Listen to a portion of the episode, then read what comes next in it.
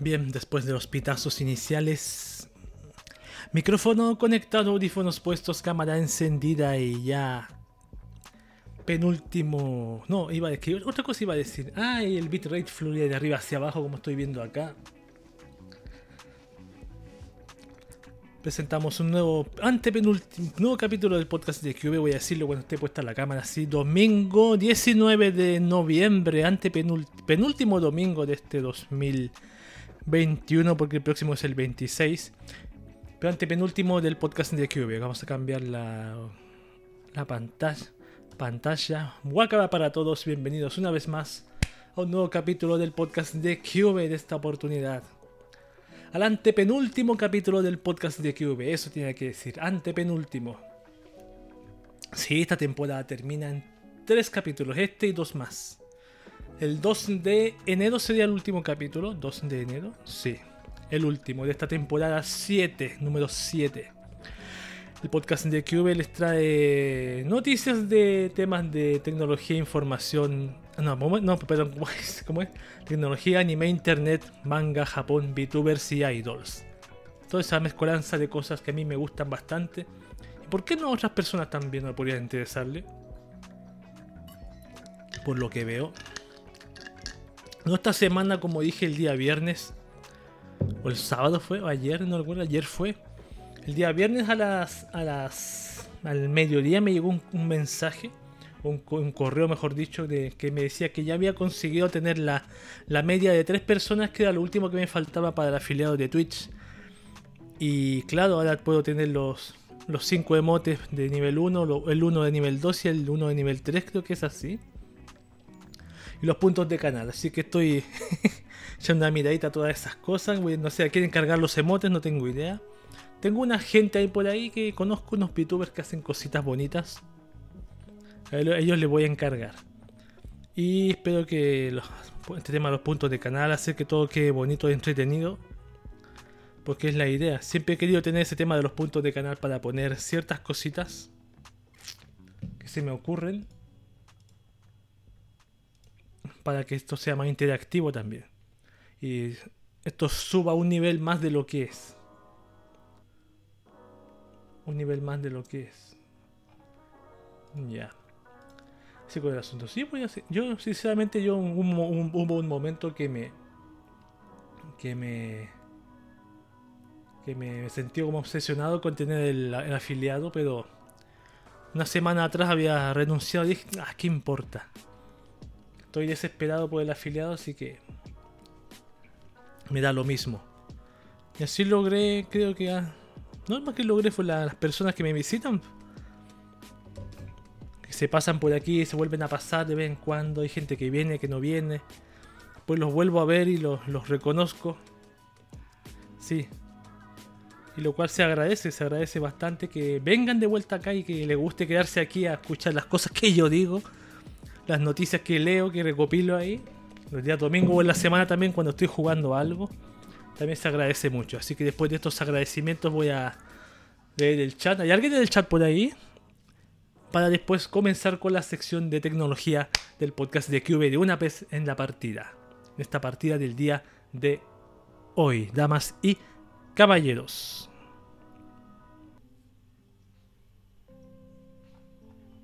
Bien, comenzamos este podcast de QV, el antepenúltimo podcast de QV de este 2021, temporada 7, temporada 7 creo, con las noticias de tecnología. Aquí está la primera que tiene, siempre la primera tiene que ver con Facebook y yo la leo. Dice, Meta advierte que 50.000 de sus usuarios sufrieron espionaje por parte de 7 compañías. A ver. Meta, antiguo Facebook, anunció que 50.000 de sus usuarios fueron espiados por siete compañías recopilando inteligencia, manipulando y comprometiendo sus dispositivos a través de Internet. Son los llamados esquemas comerciales de vigilancia sueldo entre comillas, que tienen su presencia en países como Israel, China, India y Macedonia del Norte. No conozco el país de Macedonia del Norte, solo conozco el postre de Macedonia. Estas empresas son parte de una industria en expansión que proporciona herramientas de software intrusivas y servicios de vigilancia indiscriminadamente a cualquier cliente, independientemente de a quién se dirijan o los abusos contra los derechos humanos que puedan permitir, señala Meta en un comunicado. Las empresas acusadas por Meta son, a ver, CoWebs Technologies de Israel, Cognite de Israel también, Black Cube de Israel, maldición, Bluehawk CI de Israel, Beltrox de India, Citrox de Macedonia del Norte. Y una entidad desconocida ubicada en China, pongámosle Ching Chong. Según Meta, las compañías proporcionaron servicios en las tres fases de la cadena de vigilancia, reconocimiento, compromiso y explotación para atacar indiscriminadamente a personas en más de 100 países en nombre de sus clientes. Tras violar las normas comunitarias y términos de servicio, Meta decidió prohibirle sus servicios. Para ayudar a interrumpir estas actividades, bloqueamos la infraestructura de Internet relacionada y emitimos cartas de cese y desestimiento, advirtiéndoles que su orientación a las personas no tiene lugar en nuestra plataforma.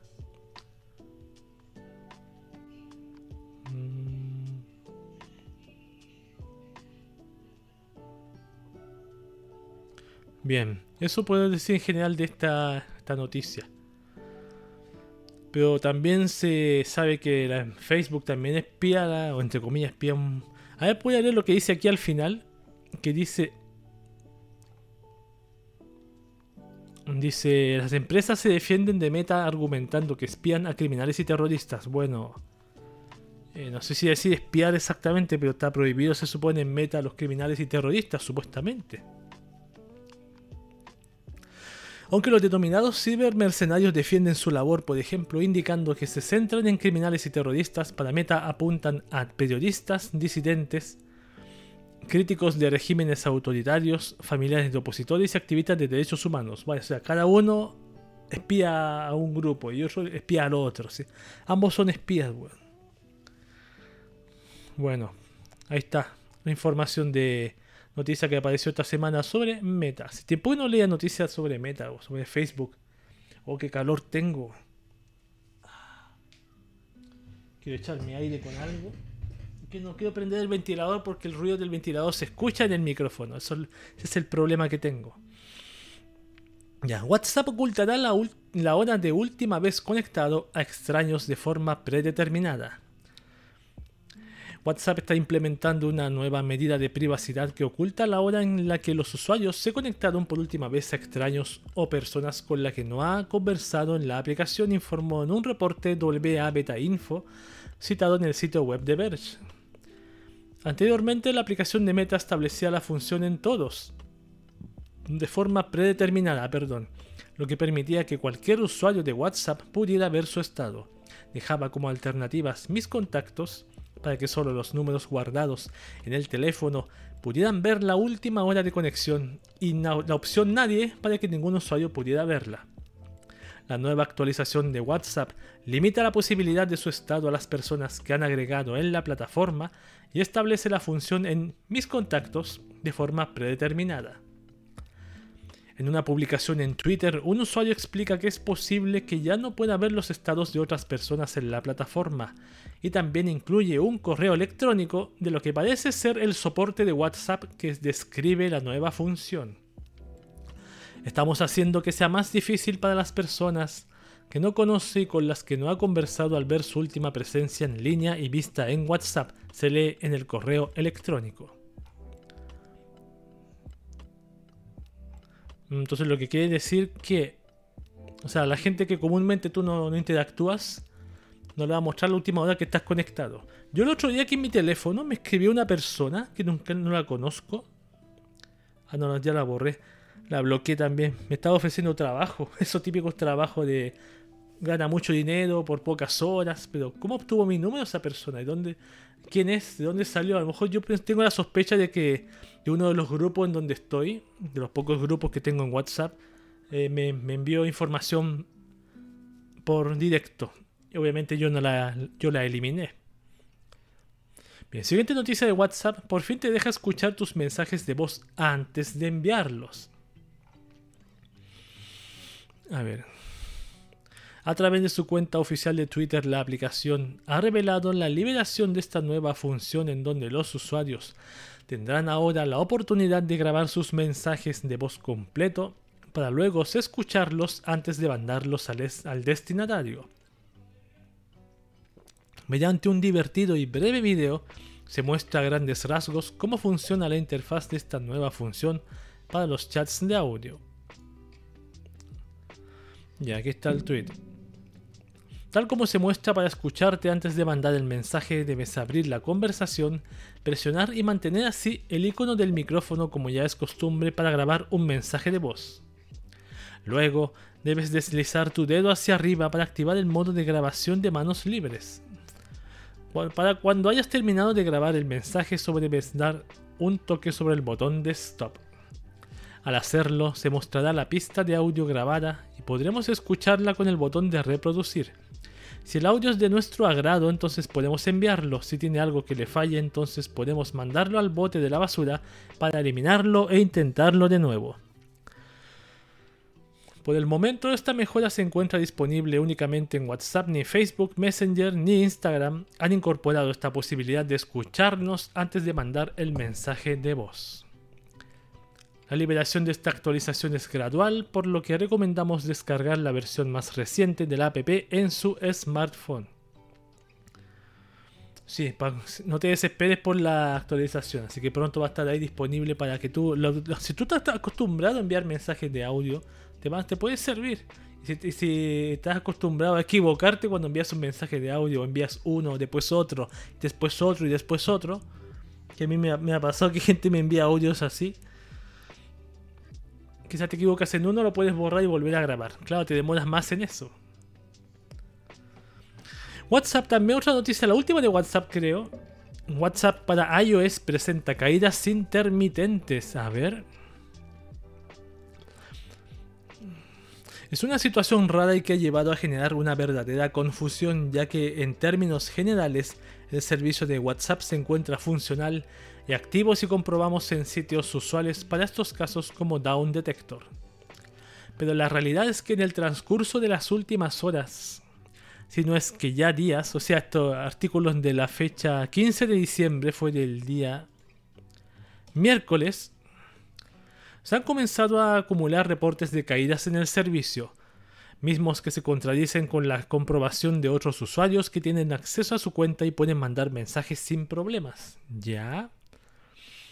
El punto clave de todo esto es tan sencillo como incómodo. Los usuarios de Android no tienen problema con su cuenta de WhatsApp, pero todos los reportes de caídas se han venido acumulando entre personas que utilizan la app desde un dispositivo iOS.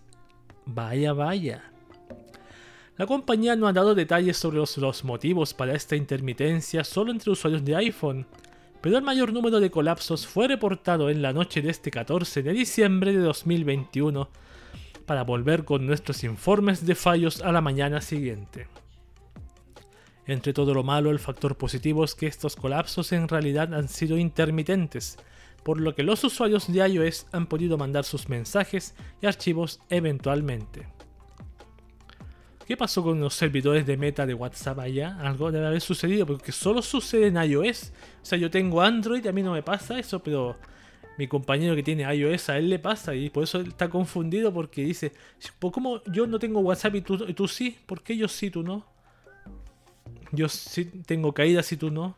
Eso es lo extraño, por eso genera confusión. Bien, Twitter suma subtítulos automáticos para los videos. Piden muchas mejoras, muchos piden mejoras. A ver, esta noticia la leí esta semana. Veamos. Twitter, en una medida que favorece la accesibilidad, utilizará subtítulos automáticos para los videos, anunció la compañía. Estarán disponibles a nivel mundial en iOS, Android y la web en la mayoría de los idiomas a la espera de conocer cuáles serán los implementados. Solo los videos nuevos contarán con la función, no los antiguos. No obstante, un portavoz de Twitter indicó a The Verge que siempre estamos buscando formas de mejorar nuestras funciones de accesibilidad. La información sobre los subtítulos fue publicada este martes por la empresa a través de Twitter Support y Twitter Accessibility. Un par de meses atrás lanzamos la carga de archivos de subtítulos de video. A partir de hoy, todos los videos se subtitularán automáticamente, publicó la plataforma de microblogging. Para verlos, active los subtítulos en la configuración de su dispositivo móvil o seleccione el botón CC en la web afegó la empresa. Mm, pero los subtítulos no traducen. Incluso hace poco había leído hace un rato que YouTube tendría la opción de traducción de subtítulos. Y yo he visto unos videos en inglés que veo, de unos youtubers que sigo en inglés. Y se traduce automáticamente lo que él dice. No es una traducción 100% perfecta, pero se entiende el contexto de lo que dice. Y me, ha servido, lo reconozco que me ha servido. Porque a veces generalmente veo esos videos en inglés con subtítulos en inglés y puedo entender el contexto de la conversación, lo que está transmitiendo la persona porque mi inglés no es 100% experto, no puedo, es 100% fluido en comprensión, menos en habla. Pero esa utilidad de traducción me ha servido, me ha sorprendido un poco.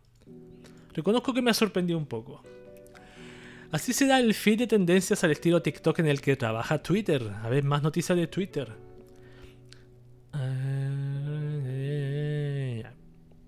A través de la cuenta Twitter Support, la compañía también dio a conocer la información explicando que si se ve diferente, entonces estás en nuestra última prueba, una nueva experiencia de explorar para ayudarte a descubrir el mejor contenido que es tendencia, disponible en ciertos países para algunos de ustedes que usan Twitter en inglés en Android e iOS. En el tweet publicado se pueden apreciar dos imágenes que muestran el nuevo diseño que tendrá el feed de tendencias del día. La imagen del lado izquierdo enseña los temas que son tendencia en nuestras apps actuales mientras que la imagen de la derecha es donde se ve el cambio. El diseño es muy similar al de TikTok en un formato vertical para el uso de imágenes y videos en pantalla completa. El detalle de esto es que se pierde de vista la cantidad de temas que son trending topic. Claro, la idea de TikTok es, perdón, de, de Twitter es parecer típico, parecerte a Facebook, parecerte a TikTok, parecerte a Instagram o abarcar más gente, pero creo que son para eso porque porque aquí dice el feed de tendencias se va a ver como videos de TikTok. Pero eso no hace que la gente llegue de TikTok llegue a Twitter. Es lo que creo yo. Es que eso solamente sea en apariencia solamente. Van a saber tú qué más tiene preparado Twitter. Quizás va a tener su servicio así como de como YouTube Shorts. O como el de Instagram también los Reels creo que eran. De videos cortos. Capacito. Apple lanza Tracker Detect, una app en Android para saber si te espían con un AirTag. Vamos a ver qué pasa con esta noticia.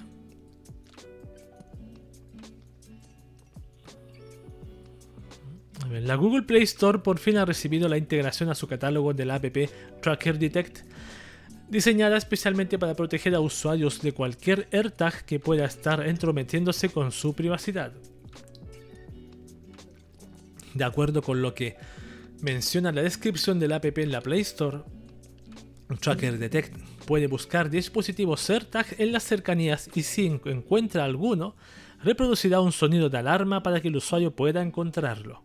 Esto resulta útil en casos donde, por ejemplo, alguna persona introduce en nuestro equipaje, bolso o ropa un AirTag sin nuestro conocimiento. La, novia Yandere, weón.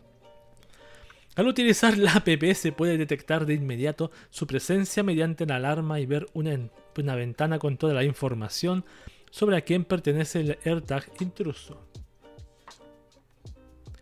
Incluso es posible desactivar el dispositivo si es necesario, lo que abre nuevas oportunidades de cuidado y protección para los usuarios que ven su privacidad amenazada por esta clase de actos. ¡Wow! Sí, porque eso es lo peligroso, contigo, una persona Claro, sirve para una persona. Yo tenía pensado hacer una, cosa así para mi, mi papá cuando era adulto mayor, para saber dónde anda, porque no sabía dónde andaba en, sus momentos, pero. claro, nos falta la persona que lo, mala, lo usa mal de esa. O sea, si tú usas un AirTag, tienes que tener Tracker Detect. O te hay, si hay motivo suficiente para usar un Tracker Detect contigo, deberías tener esa app para saber si se si te están siguiendo por ahí, te están interviniendo o alguna chica que tú le gusta está, está volviendo Yandereco. Yandereco. Vamos con las tres últimas noticias. Instagram actualiza su app para subir videos de 60 segundos ininterrumpidos como stories. Guau. A ver. A ver, a ver. Nuestros colegas se reporta que Instagram está trabajando en una mejora para ahora publicar historias en video con una duración de hasta 60 segundos sin que estos se fragmenten en distintas partes. Hasta ahora, al intentar compartir un video en Instagram Stories, la aplicación en automático fragmentaba el audiovisual en piezas de 15 segundos, lo que provocaba un incómodo salto entre cada parte. Ahora, según se reporta desde distintas latitudes del planeta por parte de los propios usuarios de la app, ha comenzado a correr un periodo de prueba aleatorio en donde algunos podrán compartir videos con duración extendida hasta por un minuto sin cortes. Mira qué bueno. La forma en la que las personas se enteraron de este cambio fue gracias a la aparición de una notificación que informaba sobre la novedad en la app. A la par, la interfaz para compartir historias también se ha renovado para hacer más cómoda y ágil la edición y mejora del video antes de mandarlo a Stories. Sin embargo, la mala noticia es que este cambio se encuentra disponible solo para algunos usuarios al azar. Se desconoce cuándo será que Instagram liberará la función a todos los usuarios. Lo mismo que pasaba con la, con la otra característica que leí antes con WhatsApp Siempre da porque o en Canadá, Estados Unidos o en India, es lo típico. Ahora, ¿por qué Canadá y Estados Unidos? Me pregunto a veces. No lo sé. Telegram permitirá los mensajes anónimos en grupos y canales. ¡Ay! A ver. Telegram trae en su última actualización interesantes novedades para seguir resguardando la privacidad de los usuarios. En este caso, la aplicación de mensajería ha decidido añadir una nueva función que permitirá enviar mensajes anónimos en grupos y canales. La app azul se ha convertido ya, eso ya, esa información no me interesa. Entre las diferentes novedades que ha traído Telegram en su última versión, una de las que más llama la atención fueron los mensajes anónimos en los grupos o canales. Ahora, cualquier usuario puede mantenerse en el anonimato durante las conversaciones en comunidades de miles de miembros. En este tipo de grupos o canales se tocan temas de cualquier tipo, desde la política hasta el entretenimiento y también la piratería de anime y de películas. Telegram añadió la opción de aparecer como un canal en lugar de un perfil privado. Para poder cambiarse se debe tocar la foto de perfil que está al lado del teclado y elegir uno de los canales que haya creado. Al aplicar este modo ya no se verá la cuenta personal. ¡Wow! ¡Qué interesting! Claro, la gente de WhatsApp va a decir, ah, pero esto va, a permitir que siga existiendo el terrorismo y los talibanes aquí en Telegram y, los pedófilos y todo eso. Bueno, típico argumento de, de gente de Meta, que le paga, por, paga, paga gente para promocionar WhatsApp en contra de Telegram. Sí, existe, gente que. Gente que Facebook le paga para que promoción tire mierda a Telegram. En los medios, en todas partes. Vamos con la última noticia de tecnología de esta oportunidad. TikTok prueba su aplicación de transmisión de juegos para PC que podría permitirle competir con Twitch. Wow, ¿qué significa eso? La app se llama TikTok Live Studio. Vamos a echar una miradita en profundidad a esto. TikTok está probando un nuevo software de transmisión de escritorio llamado TikTok Live Studio, que permite a los usuarios transmitir imágenes en vivo de juegos y otras aplicaciones de escritorio. La aplicación se está probando actualmente con una pequeña cantidad de usuarios en algunos mercados occidentales, pero la página oficial de la app, perdón, en el sitio web de TikTok parece haber sido eliminada en el momento de la publicación. ¡Guau! TikTok Live Studio podría marcar un cambio interesante para la estrategia de transmisión en vivo de TikTok. En lugar de centrarse en los usuarios que transmiten directamente desde dispositivos móviles, podría expandir el enfoque para incluir la transmisión de videojuegos, poniéndolo en competencia con Twitch, YouTube Gaming. YouTube Gaming. YouTube Gaming ya falleció ya. Y Facebook Gaming. No sé por qué meten YouTube Gaming acá si ya está, ya feneció ya. A ver cómo se ve. Zach Bussey, streamer de Twitch, compartió capturas de pantalla de TikTok Live Studio en Twitter. Explicó que el software se encuentra actualmente en un estado básico. Según los informes, admite la transmisión tanto en horizontal como en vertical y puede extraer imágenes de videojuegos, programas individuales, dispositivos móviles y cámaras, entre otros. Aquí se ve un. Vamos a ver unas imágenes de ese. Esta nueva plataforma de streamer, de streaming, perdón. Ajá, sí, como tiene un toque OBS, pequeño toque. No, no OBS, claro, como Streamlabs un poco. Ajá, no está mal. Obviamente influenciado por, por OBS. Las escenas a la izquierda, el chat a la derecha. Ya. Ningún problema. Eh... Así un día va a expandir esto para toda la gente. ¿Se, le irá bien a TikTok Live Studio? ¿Tú vas a hacer tus streaming en TikTok Live Studio de prueba? ¿Cómo será? ¿Será competencia para Twitch? Yo es difícil ser competencia para Twitch, en mi opinión. Porque, porque en Twitch ya es difícil, difícil, eh, ¿cómo se dice? Mostrarte. Tú si eres novato, lo digo por mi experiencia también. Hace una persona nueva en Twitch es muy difícil que sobresalga. Tiene que hacer esfuerzos para sobresalir. Para ser descubierto. Y en TikTok sucederá lo mismo, y que a lo mejor sí. A lo mejor también. Bueno, esas han sido las noticias de tecnología de esta ocasión. Me tomo una pausita de un minuto para tomar agua y vuelvo con las noticias de anime.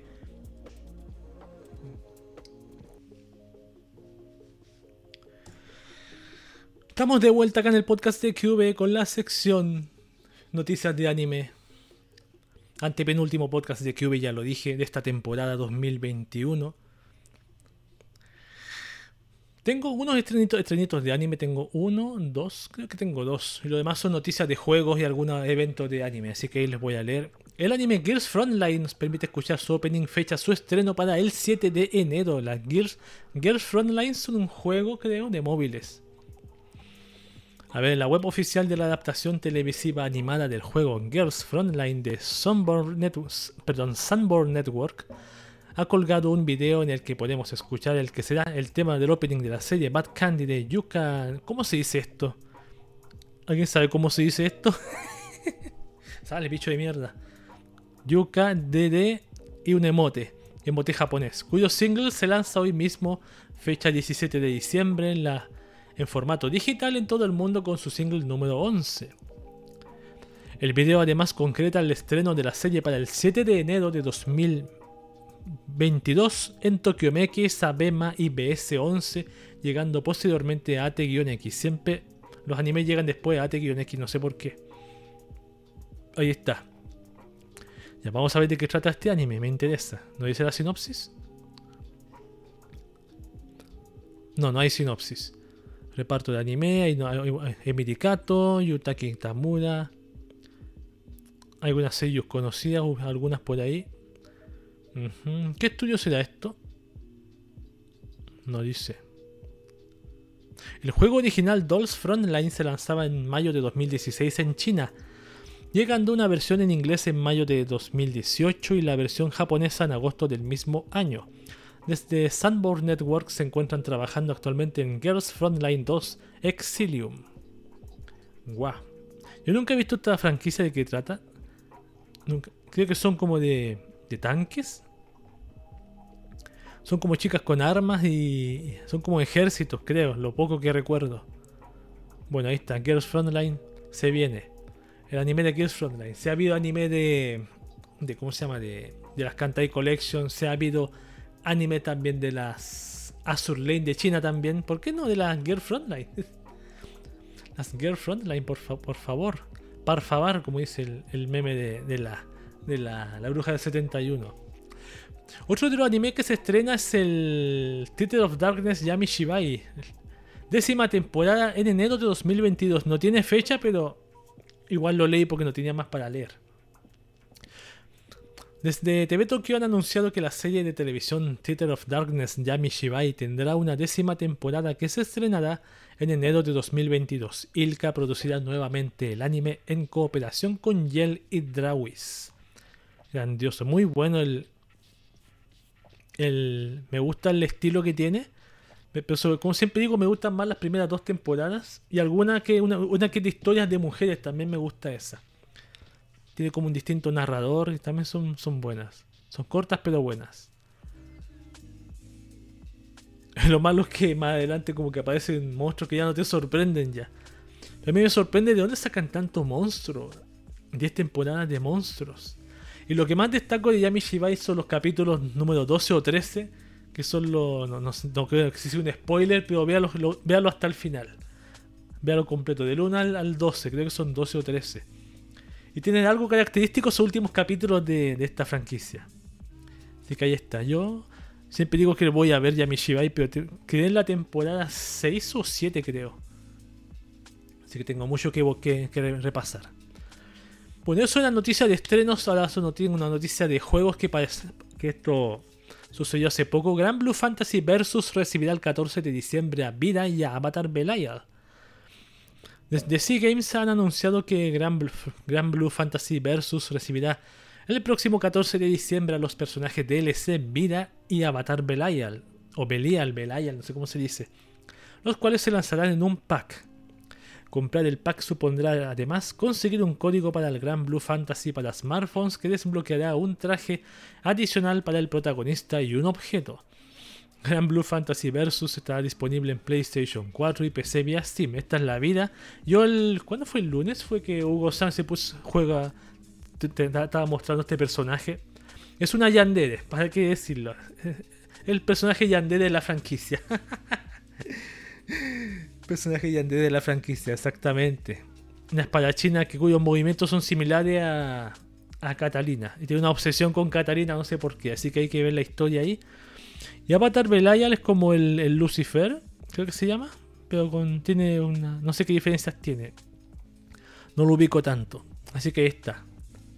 Es entretenido ver peleas de, de Gran Blue Fantasy Versus.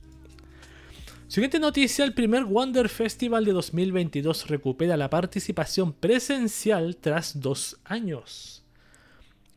A ver, la web oficial de la famosa convención Wonder Festival ha revelado que el Wonder Festival 2022 invierno volverá a ser un evento presencial tras dos años, celebrándose el 6 de febrero de 2022 en el Makuhaki Messe de Chiba, lugar donde se reunirán los fans de las figuras y el merchandising para conocer las novedades de los varios fabricantes.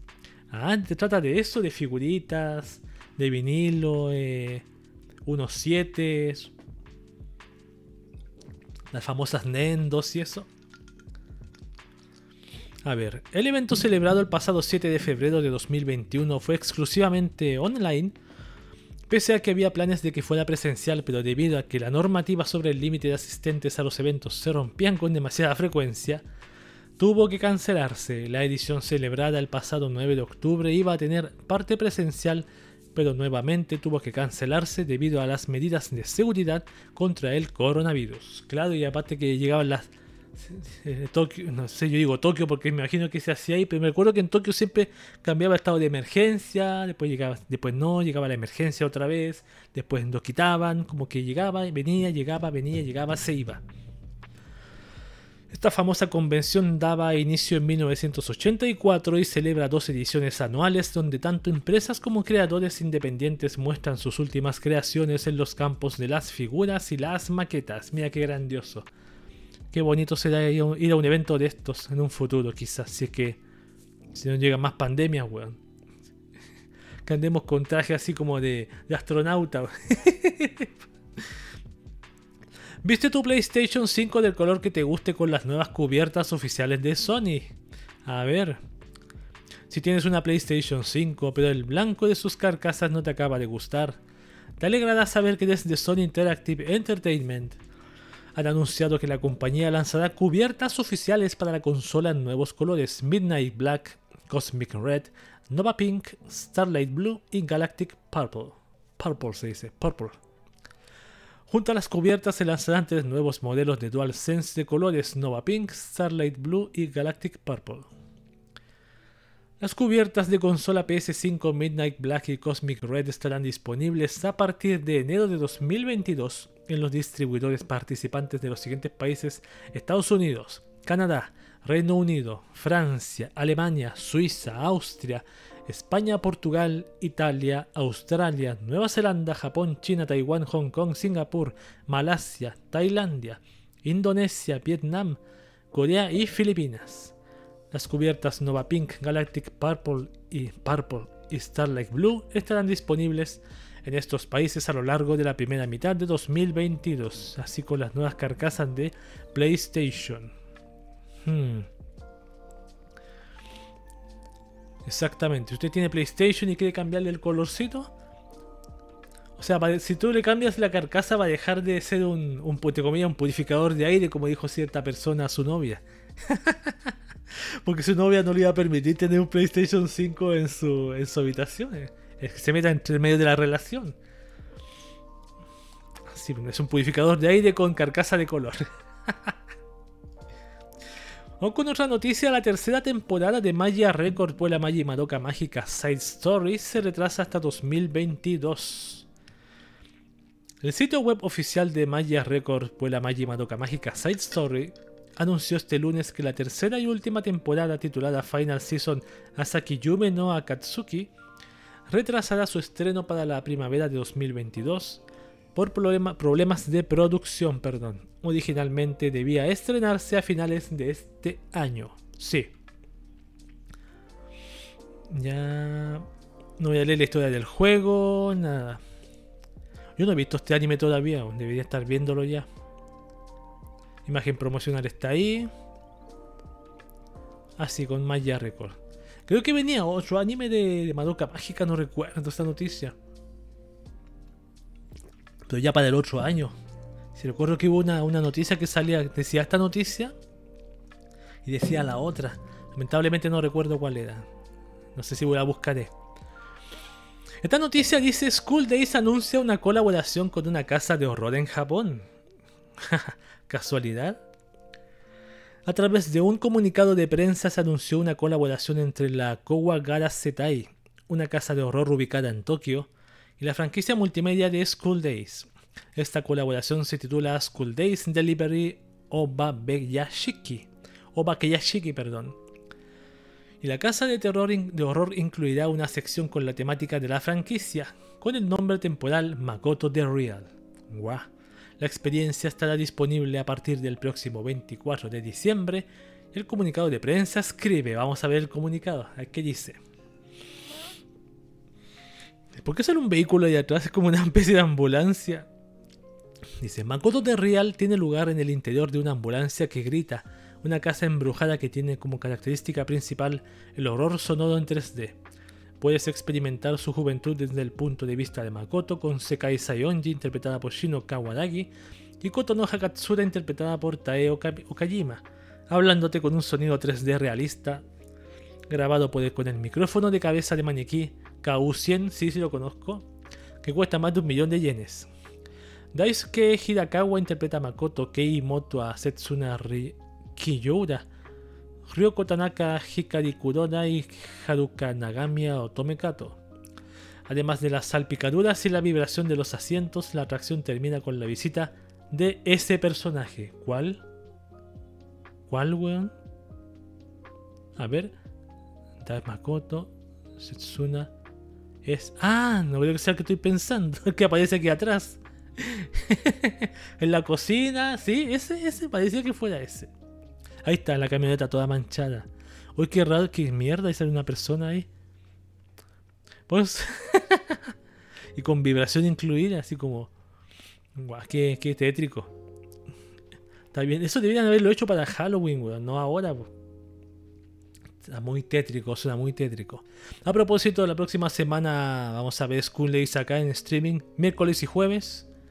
Recordarlo porque lo dije ayer especial navideño en pareja, viendo School Days. Va a estar bonito. Va a estar bonito. Así que vamos a hacer mierda el, afiliado en Twitch. vamos a hacerlo mierda. Ahí está. Tenía que leerlo. Más noticias quedan dos. Sea Games casi cuadruplica sus utilidades gracias a Uma Musume Pretty Derby. Mira, mira. La compañía Sea Games reveló su estado de resultados para el periodo fiscal finalizado en septiembre de 2021, revelando ingresos de 222 1.12 miles de millones de yenes, que son más de 1.95 miles de millones de dólares estadounidenses. Una utilidad ordinaria de 90.72 millones de yenes una utilidad final de 63.88 millones de yenes. Estas cifras representan un aumento del 101.1% en ingresos, del 273.1% en utilidad ordinaria y del 295.9% en utilidad final respecto al mismo periodo del año anterior. ¡Wow! Mira, ahí está el gráfico, se ve más, más espectacular. Esto era de esperar por los resultados del CyberAgent o el CyberAgent 4751, que mostraron un fenomenal aumento de las ventas y los beneficios. El nuevo título Uma Musume Pretty Derby, lanzado en febrero de este año, fue un gran éxito e impulsó la expansión del negocio de la empresa. Lanzado en febrero, el videojuego encabezó rápidamente, rápidamente los rankings de ventas de App Store y Google Play. ¡Wow! Y solo por Uma Musume Pretty Derby. Como se puede ver en el movimiento del ranking de ventas en Google Play, el videojuego de Uma Musume Pretty Derby mantuvo su posición como título principal después de su lanzamiento. O sea, la gráfica representa la posición en el ranking de ganancias que ha ocupado el videojuego desde su lanzamiento el pasado 24 de febrero hasta la fecha. Un vistazo rápido confirma que el título no ha salido del top 5 en casi 10 meses. O sea, el juego ha estado 10 meses en el top 5 de Google Play. ¿Del mundo? ¿O de, no, de, no, de Japón? Estamos hablando de Japón. No del mundo, de Japón. ¡Wow! Impresionante. Impresionante. Uma Musume. Qué malo que el juego no esté en inglés para eh, internacional, lamentablemente. Porque está en japonés. Creo que no tiene versión en inglés, creo que no. Vamos con la última noticia de anime. Esta noticia apareció esta semana y me provocó una risa irónica. Dice, un productor de la CNN, medio que criticó al manga de fomentar la pedofilia, fue arrestado por abusar de menores. El productor de la CNN, John Griffin, fue detenido por el FBI el pasado 10 de diciembre después de que un gran jurado federal le acusara de incitar a menores de, a menores de edad a participar en actividades sexuales ilegales.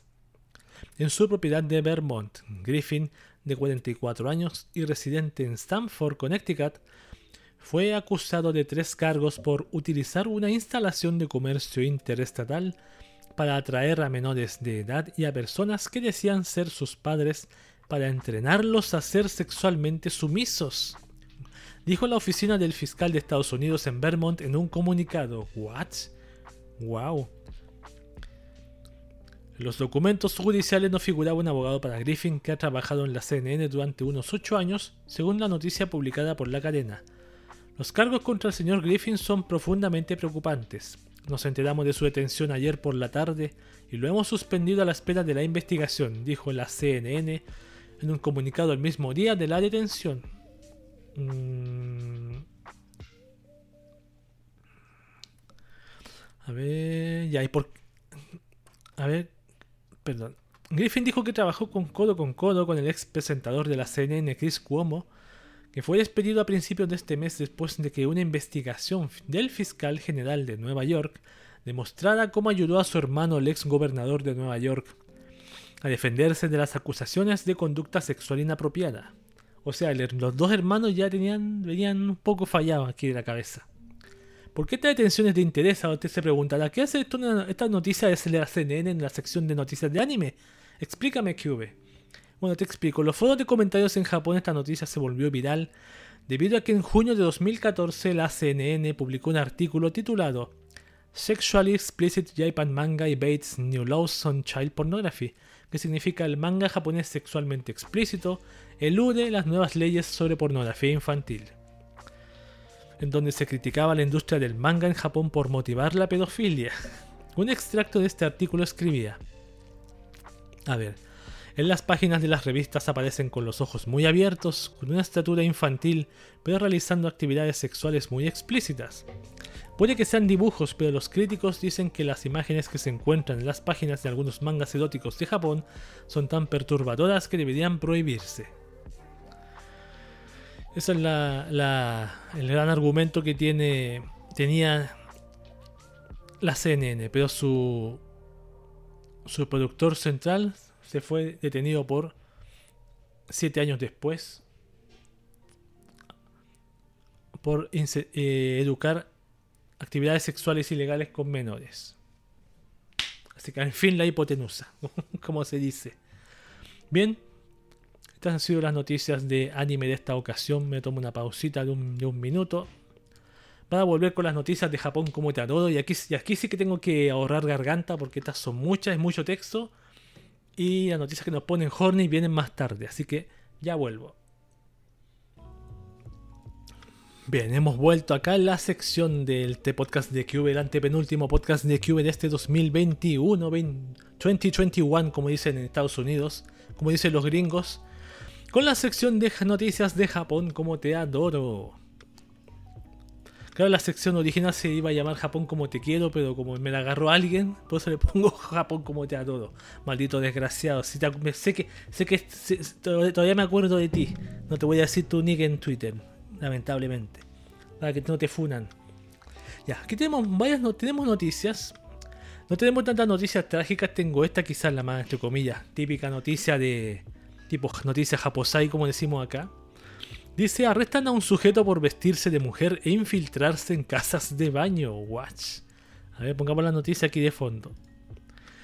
Dice, un hombre de 36 años que fue detenido como sospechoso de agredir a una mujer en Japón, ha vuelto a ser arrestado ahora como sospechoso de boyerismo, tras vestirse de mujer e intentar entrar en un baño público exclusivo para mujeres. Daisuke Sugai, de 36 años, es sospechoso de vestirse con ropa de mujer e irrumpir 11 veces, tiene cara de otaku, ¿sí? e irrumpir 11 veces en cuatro casas de baños de la ciudad de Tachikawa en Tokio y otras zonas para espiar a mujeres desnudas, pero niega los cargos diciendo no recuerdo haber hecho algo así. Guau. Y lo niega. Sugai fue detenido y acusado como sospechoso de agredir a una mujer que vivía sola. La investigación por parte de las autoridades fue lo que llevó a descubrir el resto de los delitos. Claro, él dice, no me, dice, ¿cómo fue lo que dijo? No recuerdo haber hecho algo así. Yo sé que generalmente cuando detienen a alguien en Japón, como que terminan admitiendo los cargos, pero me es raro ver a alguien que, que mienta diciendo que no recuerda. Claro, no dice no lo hice. Él, él no dice yo jamás lo he hecho, dice no recuerdo. Pues entonces eso da, no está negando la acusación. Para nada está negando la acusación este, este caballero. y se viste de, a ver, se vestía de mujer. A ver. Intentar entrar en un baño público exclusivo para mujeres. Bueno, ¿Cómo no lo iban a pillar? Me pregunto. A menos que se maquille muy bien, no sé, use. Use. Eh, altos filtros. Bueno, no puedes usar filtros en la vida real. Eso es lo malo. Bueno, ahí está. Entonces, en mi opinión, en mi opinión es la noticia más seria, pero lo demás son noticias, artículos de todo. Por ejemplo, la siguiente dice: Una escuela imparte clases sobre higiene personal para caballeros. A ver. Si bien la mayoría de las escuelas en Japón son ya mixtas, todavía existen algunos institutos tanto solo para mujeres como solo para hombres. La lógica aparente es que mantener a estudiantes de un solo sexo dentro de las instalaciones promueve que se concentren en sus estudios al evitar posibles romances adolescentes. Así, el Seisoku Gakuen es un instituto solo para hombres establecido en Tokio en 1896 que a la fecha todavía mantiene sus tradiciones. Una de estas tradiciones es que todos los alumnos de primer año tienen que asistir a una conferencia especial sobre el aseo personal para caballeros. ¡Wow! El propósito del seminario es promover y comprender el aseo como un aspecto de la etiqueta adecuada. El personal del instituto invitó a un representante de la compañía fabricante de productos, de productos masculinos de belleza Mandom para que hablara a los 150 alumnos de entre 15 y 16 años sobre las lociones para el cuidado de la piel y la seda para el peinado, así como el uso práctico de ambos. El seminario de aseo masculino, voy a poner play a la noticia. El seminario de aseo masculino es la más reciente adic- adición al plan de estudios de educación para caballeros de la escuela que se instituyó por primera vez en el año para el año escolar 2020. Se están echando loción, por ejemplo, para el pelo con muchas malas ganas. Todo Kojima, el miembro de la junta de la Seisoku Gakuen eh, y encargado del programa, mencionó: Iniciamos el programa con la firme esperanza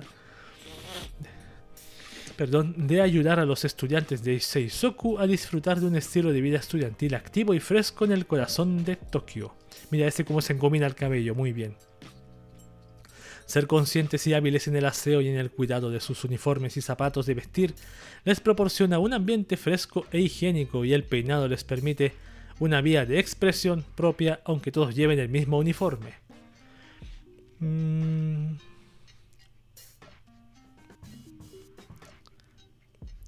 Lo malo de esto, en mi opinión, yo que sí, igual me preocupa un poco de mi, de Yo uso crema, sí uso perfume todos los días, sí todos los días uso. Em, que se concentra solamente en lo que es el gel para el cabello y loción parece que es como crema también, pero no sé. Yo pensé que se centraba más en, en bañarse, cosas como así, las uñas cortas, las manos limpias, cosas así importantes, pero solamente echarte una seda para el pelo y loción en la cara. A ver cómo se echan en la cara loción. A ver, ponele play. Yo no me echo así, me echo de otra forma. Pero a lo mejor ellos enseñan así. Y el pelo mira las mechas largas. Bueno. Bueno, que es que. Que les sirva para verse bien, por lo menos. Oler bien. Siempre es importante la presencia. Hasta para hacer streaming es importante la presencia. Toei Animation reclama los videos de un popular youtuber generando un debate. A ver. El youtuber Mark Fitzpatrick de Totally No Mark, Totally Not Mark se ha hecho un nombre con sus videos de manga y anime en YouTube. En sus reseñas se edita montajes de lo que está reseñando criticando mientras expone sus pensamientos en voz alta. Mark dice que el uso que hace del material protegido por derechos de autor es fair use Toei Animation al parecer no está de acuerdo con eso y ha reclamado los derechos de autor de 150 de sus videos. ¡Ay! Durante las últimas 24 horas me he sentado con incredulidad, conmoción y tristeza al ver que me han arrancado injustamente el trabajo de mi vida. Comienza Mark en su video de respuesta a Toei Animation y a YouTube, que actualmente ya no está disponible veamos, hace dos noches recibí un correo electrónico en el que se me notificaba que 15 de mis videos habían sido reclamados por derechos de autor y bloqueados por Toei Animation. Continúa Mark. Una hora más tarde, esa cifra aumentó a 28. ¡Guau! Y cuando me levanté esta mañana había llegado a un total de 150 videos que mi público ya no puede ver y que ya no puedo monetizar. Todos los videos en cuestión eran de Dragon Ball o de One Piece, ambos animados por Toei Animation. Cabe señalar que algunos de esos videos no incluían ningún fragmento de anime, sino que se trataba de explicaciones sobre cómo dibujar. Para contextualizar, Mark explicó que como él y su equipo trabajan en un video a la semana, los 150 videos bloqueados equivalen a casi 3 años de trabajo. Como resultado, la principal fuente de ingresos de mi empresa ha desaparecido dijo Mark añadiendo que tiene una familia que mantener y empleados que cuidar. Además, según Mark, parece que Toei Animation le ha pedido que haga trabajos de promoción para ellos en el pasado, lo que haría que las protestas fueran aún más alarmantes para él. En su respuesta, Mark dice que se asegura de que él y sus empleados se adhieran a la política de fair dealing y el fair use, tal como se indica en YouTube, en su propio país y en otros países. Esto puede ser cierto, sin embargo, la ley de derechos de autor en Japón es muy diferente. Como explicó el abogado Keiji Sugiyama en una presentación en la Universidad de Fordham, la ley japonesa de derechos de autor no tiene una disposición general de fair use como la de Estados Unidos. Mm. El autor tendrá derecho a ofrecer la puesta a disposición del público de su obra que aún no se haya hecho pública. A estos son los derechos de autor en Japón funcionan bajo estos tres artículos base. A ver, el autor tendrá derecho a determinar si su nombre verdadero o su seudónimo deben figurar como nombre del autor, y también tendrá derecho a preservar la integridad de su obra y su título contra toda deformación, mutilación u otra modificación contra su voluntad. En Japón el autor tiene un enorme control sobre cómo se presenta su obra, así que posiblemente si un autor no quiere que su obra se muestre de una manera determinada, por ejemplo en YouTube, aparentemente tendría capacidad legal en Japón para impugnarla. En cuanto a Mark, la cuestión sería qué ley de derechos de autor se aplica en cada país y la forma en que YouTube gestiona las reclamaciones de derechos de autor. Wow, o sea, solo por mostrarte dibujando personajes de Dragon Ball te pueden denunciar. ¿En serio? ¿De One Piece? Y no contar las otras franquicias que existen, quizás tomen esto que, está haciendo Toei Animation y también se pongan a ver. Voy a averiguar en YouTube quién dibuja personajes de mi franquicia, por ejemplo, Fate Stay Night. No, que sería, sería horrible. sería horrible. Bueno, esperemos que todo esto. Lo más que me llama la atención de esto, que dice que algo muy importante, dice. Dice. Dice, Toy Animation le había pedido que haga trabajos de promoción para ellos en el pasado. Quizás hicieron un contrato que diga que no puede. No puede utilizar eso, ese material. Eso se me ocurre a mí que puede ser. El motivo, porque si así un contrato que diga como trabajaste en Toy Animation no puedes hacer dibujos de, de personajes de la franquicia de Toy Animation. O sería, sería muy raro que fuera así. Bien, voy a tomar un poco de agua y voy a leer la siguiente noticia.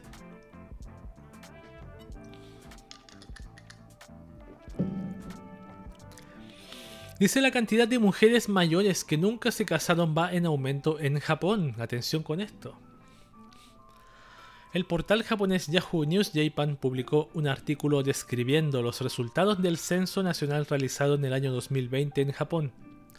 El artículo señala que la cantidad de mujeres adultas a partir de los 45 años que nunca se casaron ha ido en aumento, llegando al 20,1% en Tokio, 16.4% en Japón en general. Esto se traduce en que una de cada cinco mujeres mayores en la capital de Japón nunca se casaron. ¡Wow! A, partir de los resultados del censo del año 2020, seguimos con el tema de la tasa de soltería a lo largo de la vida. Tokio es conocido desde hace tiempo por su alto índice de soltería. La tasa de soltería a lo largo de la vida en Japón es del 25,7% para los hombres y del 26,4% para las mujeres, pero en Tokio es del 26,4% para hombres y el 20,1% para las mujeres. Em, el aumento de la tasa de soltería se refiere aquí no solo a la tasa de soltería en el grupo de edad de 45-54 años, sino también a la tasa de soltería en el siguiente grupo de edad. A ver. A continuación se muestra un gráfico y allá está el gráfico, lo veo. Como se puede ver, Tokio ha estado por delante del resto del país en cuanto a la tasa de soltería a lo largo de la vida, tanto para hombres como para mujeres. Pero la curva ascendente se ha ralentizado desde 2010 para los hombres y desde 2015 para las mujeres. Esa es la diferencia.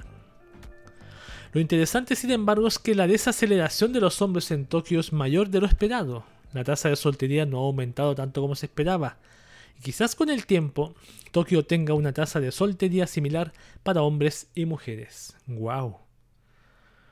Tanto para los hombres como para las mujeres que nunca se han casado, la intención de casarse disminuye con la edad, pero a partir de los 45 años más del 60% de las mujeres no están preparadas para casarse, porque no tienen intención de casarse o han renunciado a la posibilidad del matrimonio. Algunas mujeres pueden haber alcanzado la independencia económica y ya no sienten la necesidad de casarse. Que ese es el problema también porque, claro, si una mujer, como dice aquí, alcanzó la independencia económica, progresó muchísimo en su vida, y, pero está sola. Está sola y un hombre, no cualquier hombre se mete con una mujer que esté sea independiente económicamente y gane el 10 veces más que tú. O el triple que, triple que tú. No es tan simple. No es que no sientan necesidad no pueden encontrar un hombre que acepte como las acepte a ellas. Eso es lo, diferente también. Bueno, ese es el artículo que estamos leyendo. Cosas que pasan en Japón. Esta noticia tiene dos capítulos, tiene dos partes. Vamos a leer la primera. Que dice el autor del manga Oshiete Galko-chan estuvo desaparecido. La autora Batan, Ane no Yujin y Temo Tatemo Iran Nandenai Irarenai no Inijiro Complex, publicó una actualización en Twitter señalando que el autor Kenya Suzuki, creador de la franquicia de Oshete Galko-chan, Please Galko-chan, está desaparecido desde el pasado 6 de diciembre. Su mensaje escribió, a ver... El dibujante de manga Kenya Suzuki no ha sido contactado desde la noche del 6 de este mes y actualmente está desaparecido. No ha llegado a casa y su teléfono y correo electrónico no funcionan. Su familia ha presentado una denuncia por desaparición ante la policía. ¿Alguien sabe dónde está Kenya San ahora? Añadió, a petición de la familia hago este llamamiento en Twitter. La familia está muy preocupada ya que no han podido contactar con él desde hace más de una semana. Si sabes algo al respecto, ponte en contacto conmigo a través de mensaje directo o DM. Wow, ¿qué le pasó? Claro, yo pensé lo mismo, que fue un secuestro, se, resbaló en la orilla de un lago. Pero después al día siguiente aparece esta otra noticia que dice que el autor del manga Oshete Galko-chan ya ha sido localizado. A ver. Esto merece un trago de agua.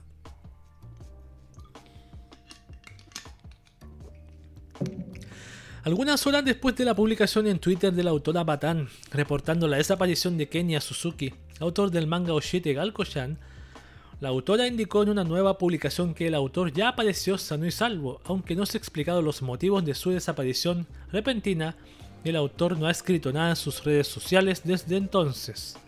La publicación escribió, Kenya Suzuki ha sido encontrado sano y salvo, gracias a los que retuitearon y ayudaron de alguna manera con el tweet anterior. El tweet original ha sido borrado. Muchas gracias. Sin embargo, añadió, todo lo que puedo decir es que fue encontrado sin heridas. Todavía estoy esperando noticias suyas, así que esta es toda la información que puedo darles. Mm, mm. A ver, la señorita Batán es amiga de Kenya Suzuki. ¿Por qué te preocupa tanto de, él? O sea, que pensé que ella lo, lo secuestró en su casa. lo secuestró y después lo liberó y le dijo, si tú dices algo, hijo de puta, te voy a matar. No, no te preocupes ya. Ah, lo encontré, está sano y salvo, qué bueno. no, no puedo evitar pensar que Batan sea Yandere que secuestró a Kenya Suzuki. No, ojalá no sea así. Eso me pasa por, me pasa por ver mucho anime de, de Yandere, weón fue inevitable pensar así. Pero que bueno, ojalá que haya sido por algo, una tontería, no sé. Algo que tienes que ir a pensar sobre su vida, reflexionar, los típicos, sentarse frente al, al mar y lanzar piedras. ¿Qué hacer con tu futuro? Ojalá que haya sido así, no tener, no acertar. A veces uno dice piensa mal y acertarás, decían los abuelos. Vamos con esta noticia que dice Uma Musume, un japonés, participó en un maratón vestido de Mellido McQueen a verlo. El pasado 12 de diciembre se llevó a cabo el Maratón de Nada 2021, un evento deportivo que incluye tres participaciones en la prefectura de Nada, la carrera de 10 kilómetros de hasta 4.000 participantes, la carrera de 3 kilómetros de hasta 1.500 participantes y el maratón de 42.195 kilómetros. Creo que ese es un maratón originalmente, lo que mide la distancia, perdón, de hasta 10.000 participantes. ¡Wow! Si bien el evento es por sí solo interesante en los foros de comentarios se volvió viral una fotografía de un hombre vistiendo el atuendo de Mellido McQueen de la franquicia de Uma Musume Pretty Derby participando en alguna de las tres competiciones. La mona china que está aquí atrás. La caballa que está aquí atrás. El hombre en cuestión es Marathon Sani, aquí lo estamos viendo. Marathon Sunny se hace llamar, un popular usuario de Twitter japonés que ha estado participando en maratones haciendo cosplay de personajes de sus franquicias favoritas. De hecho, en su cuenta oficial de Twitter se puede mirar algunas de las fotografías de sus participaciones, su participación más reciente compartida por distintas personas en redes sociales. Aquí lo estamos viendo. Qué genial, genial el cosplay con esas piernas musculosas. Ahí está corriendo con su cosplay de Majido McQueen. Aquí se ve mejor. Pantalón, eso, sí, tiene un pantalón corto debajo. Tiene su falda, su, pelo, sus orejas de. Orejas de. ¿Cómo se llama? De, de caballa. O de chica caballo. Ahí va. Y ahí va. El único que va sonriendo. Porque los demás van como agotadísimos. Eso solamente. Ahí está. Un fan de Uma Musume Pretty Derby cosplayado de Mellido McQueen, una chica caballo de Uma Musume Pretty Derby. Marathon Sami se llama el tipo, Marathon Sami, Sani, perdón. Como San de Sol, San, San, Maratón Sani.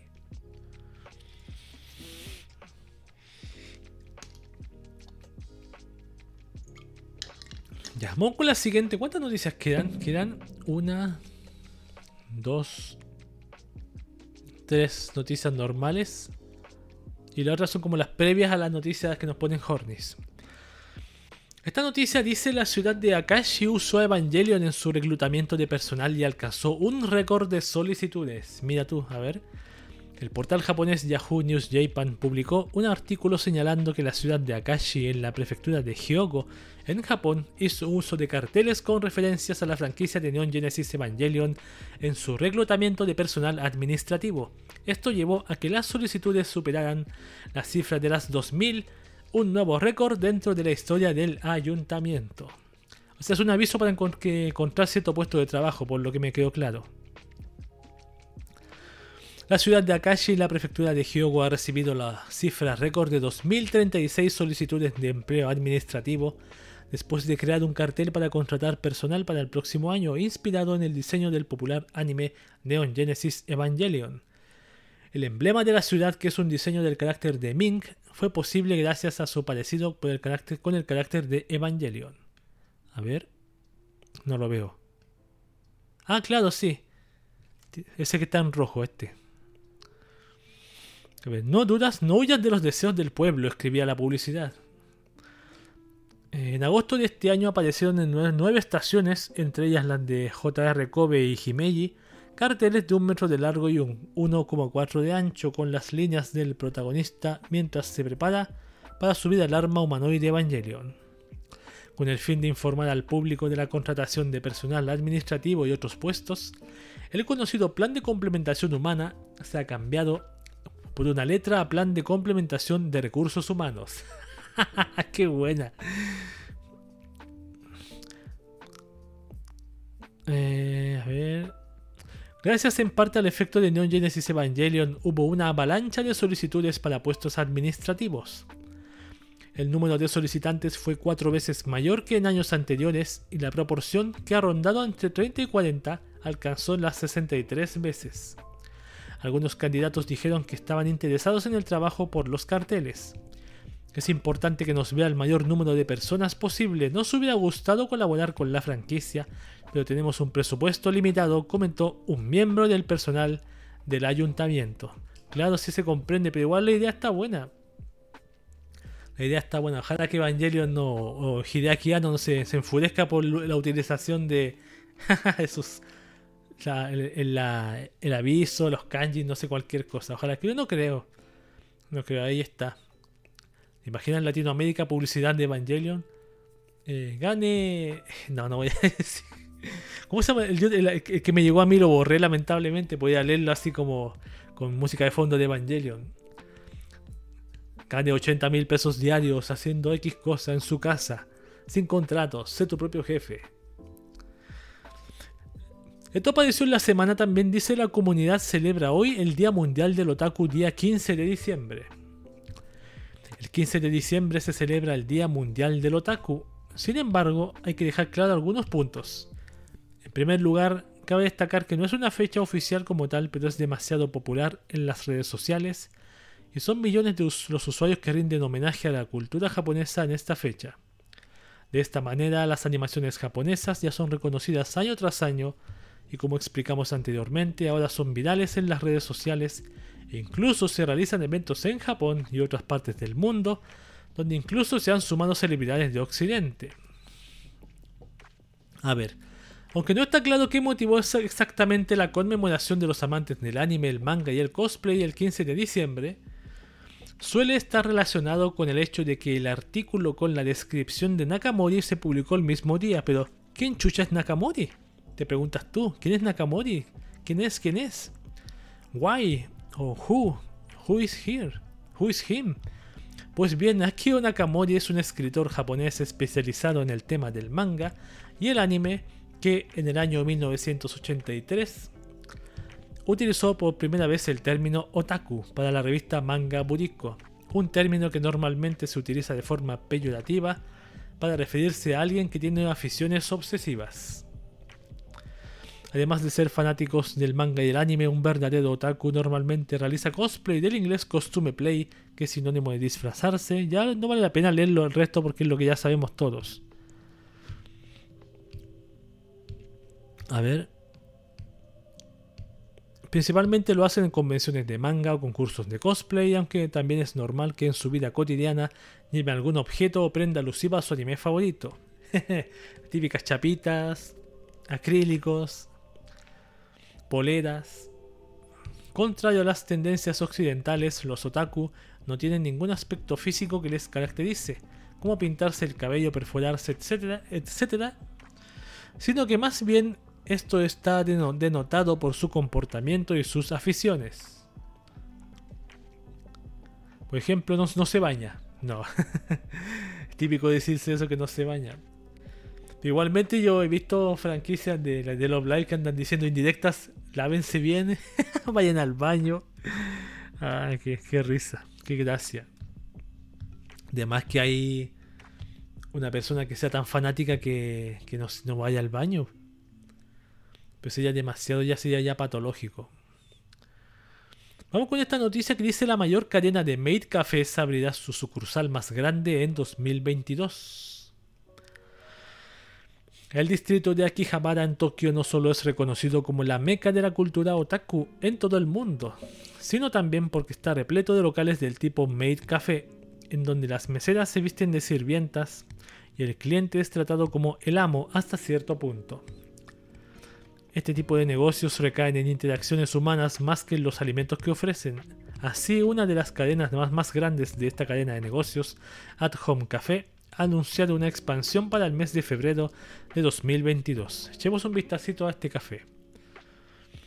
A pesar del impacto de la pandemia de COVID-19 en las ganancias, que afortunadamente han comenzado a recuperarse en los tiempos post-pandemia actuales, el nuevo At Home Café, situado en la quinta planta de la Kiva Cultures Zone, será el noveno y más grande local de la cadena y se convertirá en la sucursal insignia. Esta amplia cafetería estará dividida en dos secciones principalmente en la misma planta con un, con un mostrador de recepción general para ayudar a los clientes a orientarse. Las, las zonas principales se mostrarán al estilo de un teatro con un escenario equipado con pantallas LED para que se celebren diversos espectáculos. El interior está decorado con el típico estilo Moe de la cadena y su ambicioso tamaño es sin duda una Preparación para cuando los turistas vuelvan a la zona y llenen las salas. Ah, ya entendí. Antes de la pandemia del COVID-19, At Home Café recibía unos 10.000 clientes al mes, tanto nacionales como internacionales. Esa cifra se redujo en un 80% en el peor momento, pero parece que la empresa ha recuperado gran parte de su negocio nacional recientemente. Este nuevo local también tendrá una versión ampliada de su popular sección de recuerdos at home shop. Lo más probable es que tenga los mismos artículos como postales, CDs y fotos de sus mates más populares, pero posiblemente también tenga algo de mercancía original. Sin duda es una señal alentadora ver que At Home Café ha crecido tanto en estos días y muchos esperan que les funcione, especialmente en una época en la que parece que los negocios emblemáticos de Akihabara están cerrando sus puertas a diestra y siniestra. Esa noticia la leímos hace unas semanas atrás y es muy preocupante. Aquí se ven imágenes del, se ven imágenes del At Home Café de Akihabara. Se ve muy bonito, muy, muy aristocrático. Muy limpio. Bueno, estas son imágenes 3D, parece. Parece que son imágenes 3D. Se ven muy perfectas, mira. Se ven demasiado perfectas. Bueno, ojalá que les vaya muy bien a esta franquicia por lo que estamos viendo. Esta, esta cadena de Might Café. Ojalá vengan a Latinoamérica. ¿Te imaginas? A Latinoamérica. Yo me acuerdo que aquí en Santiago hubo un Made Café en el Costanera Center. Pero desapareció ese. ¿Cómo se llama ese café? Si alguien, alguien sabe o alguien fue a ese café. Yo quería ir a ese, pero nunca fui lamentablemente. Nunca fui. Pero sería genial. Lo que sería genial hacer un made café, pero con que así como el estilo de ¿cómo se llama? de de Blend S, así con una la sádica, la hermana la hermana menor, la hermana mayor, la, la, fría. Sería genial, sería genial. A ver. Ya. Ser la última noticia de Japón como te adoro. Y esta, con esta noticia damos previa a la noticia que nos ponen Hornis. Dice, Haruhito Kosuke gané más con un doujinshi hentai hecho en 10 días que en un año como animador. Voy a poner contexto, inmediatamente de este comentario. Luego de la revelación de las declaraciones de Hikaru Kondo, fundador de los estudios UFO de, de, UFO fundador de los estudios Ufotable o Ufotable, yo digo Ufotable, me imagino que se dice así, sobre el estado crítico de la industria del anime en Japón que apenas puede sostenerse a sí misma hoy en día, no sé si están así tampoco. El tema ha explotado en los medios y foros japoneses, es por ello que el comentario de Haru, Haruhito Kosuke, quien previamente se desempeñó como animador y que hoy en día es un autor de mangas para adultos, se volvió viral. Kosuke escribió, a ver, he hablado de esto muchas veces, pero una vez superé los ingresos anuales de un animador con un solo doujinshi, así que los, animadores están realmente mal pagados. Sentí un gran vacío al ganar con un doujinshi hecho en 10 días la cantidad de dinero que a un animador le toma 365 días conseguir. Mi hermano mayor también es animador, pero dice que no puede salir adelante si no fuera por el apoyo de nuestros padres. Mis padres están soportando la falta de ingresos de los animadores y realmente no creo que se pueda hacer nada al respecto. Veamos más información. Haruhito Kosuke se desempeñó como animador en proyectos de animación como Mirutais, Mirupatas, como dicen, y Kagaku na Yatsura, para luego transferirse a la industria del manga para adultos en donde ha lanzado títulos como, atención, anoten los títulos, Ayazuki Kanoyo, Chinkopet, Chinkopation, Opai no Opai ni Yoru Opai no Tame no Opai, y Shiawa Sex, por mencionar algunos de las de la biblioteca de códigos. Todos sabemos de qué estamos hablando. La situación crítica de la industria de la animación en Japón fue reportada en un extenso artículo el pasado 16 de diciembre. ¿Se puede leer? No está aquí. En donde Hikaru Kondo explicó que los costos de producción están aumentando cada vez más, pero no al mismo ritmo que los presupuestos que entregan los comités de producción. O sea, es más caro hacer anime, producir anime que pagarlo. Sigues pagando la misma mierda, pero es más caro hacerlo. Como algo así entendí yo. No estás pagando lo que debería ser pagado a los animadores. Una pena. Una pena realmente. Así, sale, sale a hacer doujinshi para venderlo en internet. para hacernos famosos. Wow. Bueno. Con esta noticia finalizo las noticias de Japón como te adoro. Y ahora comienzo la sección llamada noticias que nos ponen Hornis. Taran. Ahí está. Vamos a ir poco a poco. Esta noticia es como un intermedio, pero igualmente lo voy a leer porque vale la pena. A ver. Perfecto. Vamos, siempre voy de menos a más. El hentai fue la categoría más consumida en Pornhub este año. ¡Wow! Hace mucho que no leía noticias de Pornhub. Siempre la sección de noticias de interesantes estaba noticias de Pornhub, pero ahora está aquí. La plataforma de video para adultos Pornhub publicó el Pornhub's 2021 Year in Review, un listado en donde se recopilaron las tendencias de búsqueda más populares del año en curso por parte de los usuarios de la plataforma. Mm. Cada año el equipo de Insights y los estadísticos de Pornhub examinan los datos de miles de millones de visitas para ver qué contenido definió el año. Así, las tendencias del año suelen depositarse también en la pornografía, con Fortnite entrando en la lista de 2018, What, y Aliens en el año 2020. Sin embargo, el 2021 la búsqueda que dominó en la plataforma fue el hentai. A ver, se está acabando la música. Ah, queda un poco más. Hentai, hentai. A ver, en la cultura japonesa, hentai puede referirse a cualquier tipo de fetiche sexual. Pero en todo el mundo describe más a menudo la forma pornográfica del anime, un estilo de animación de cine y televisión japonés. En Pornhub se pueden encontrar cientos de miles de videos hentai incluyendo producciones profesionales, animaciones caseras hechas por aficionados y escenas generadas en 3D. Hentai se convirtió en el término de búsqueda más popular del mundo después de alcanzar el primer puesto en Estados Unidos, la mayor audiencia de Pornhub. O sea, los gringos son fanáticos del hentai, más, más que los propios japoneses quizás. Hentai fue una de las 10 primeras búsquedas en casi todos los países en 2021. ¡Wow! A ver. Los dibujos animados son más fantásticos que el porno normal. Pueden ofrecer más estimulación visual en cuanto a movimientos, ángulos, colores y expresiones faciales, sobre todo la Hegao. Eso lo dije yo, sí. Como no es real, puede ir más allá, con menos restricciones que la realidad ofrece. El porno hentai también suele tener más argumento y la gente parece sentirse cada vez más atraída por el contexto. Con hentai tomando la primera posición, ¿qué categorías tomado en las restantes? Ah, a ver, ¿cuál cree usted qué categoría siguió después de hentai? A ver. En el orden del segundo lugar en adelante, las búsquedas fueron romance, group sex o sexo grupal, fitness, que es ejercicio, swapping, cambio de pareja, challenge, o challenge, retos en tendencias. Transgender, que es transgénero. Got, que es gótica. Roommate, que es compañero de cuarto. Y how to, puntos suspensivos o tutoriales, como por ejemplo tener la más grande. por ejemplo.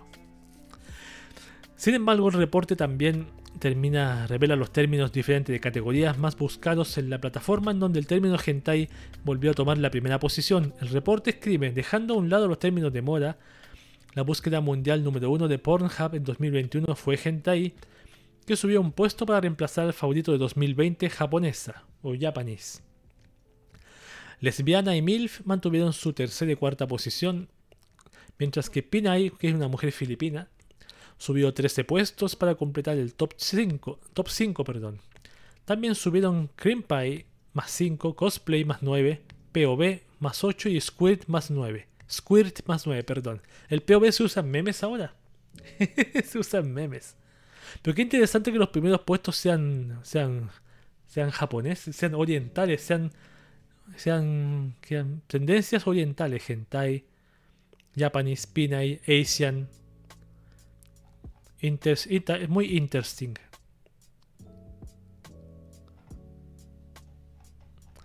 Bien, ahí está para empezar la noticia que nos pone Horny. Así que lo que, se más ha visto este lo que más se ha visto en pornografía este 2021, hentai.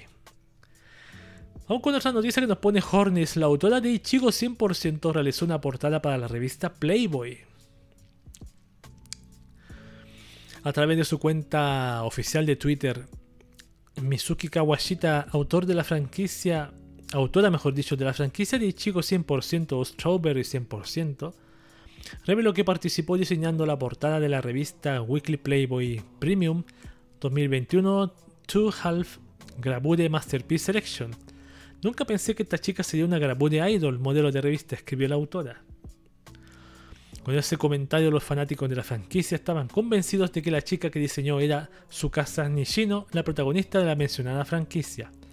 Sin embargo, Kawashita negó esto y señaló que es un personaje completamente original para este encargo. Intenté explicarlo, pero esta es una persona diferente a su casa Nishino. Se me solicitó que dibujara a una chica de cabello rubio y corto y resultó esto. Donde quiera que se abra esta revista hay muchos modelos. Si le gusta el Grabure Idol, este es su libro indicado. Calentará su cuerpo en estos días fríos. ¡Wow! Pues qué excelente marketing. Se da la autora. Ahí está la imagen. No, está muy bonita, está bonita. Qué raro la revista Playboy de Japón. Y ni siquiera nada explícito, nada explícito. O sea, es realmente grabure, como dice, realmente grabure. Quizás para algunas personas puede ser mucha ropa. Por la bufanda será. Y los cubre orejas. Sí, está bonita. Incluso está, está bonita la imagen. Tierna. Bueno, vamos con la siguiente noticia que nos pone Hornick, damas y caballeros. Atelier Raisa, Raisa Stud inspira un mousepad erótico centrado en sus muslos. ¡Wow! Nunca he visto un mouse, mousepad de muslos. A ver, la compañía Hubi Japan anunció el lanzamiento de un Opay Mousepad basado en el personaje Reisa Stud de la franquicia de videojuegos de Atelier Raisa, Ever Darkness and the Secret Hideout. Si bien es descrito como un Opie Mousepad, en realidad sería mejor descrito como un Tight Mousepad, puesto que en lugar de incluir pechos suaves, lo que se ha hecho en relieve son los muslos del personaje, que generalmente son adulados en redes sociales por ser absolutamente exquisitos. ¿Está la protagonista? Ah, claro, la protagonista, sí. El nombre es complicado, sí, Rey Stud. El producto tiene dimensiones de 400 milímetros de ancho y 700 milímetros de largo, mientras que los muslos tienen una elevación de 60 milímetros y el gel tiene un peso aproximado de 2 kilos. El producto será lanzado entre abril y mayo de 2022 en Japón a un precio de 29.800 yenes, alrededor, de 262 dólares estadounidenses. Y es descrito como si hubiera un poco de agua porque...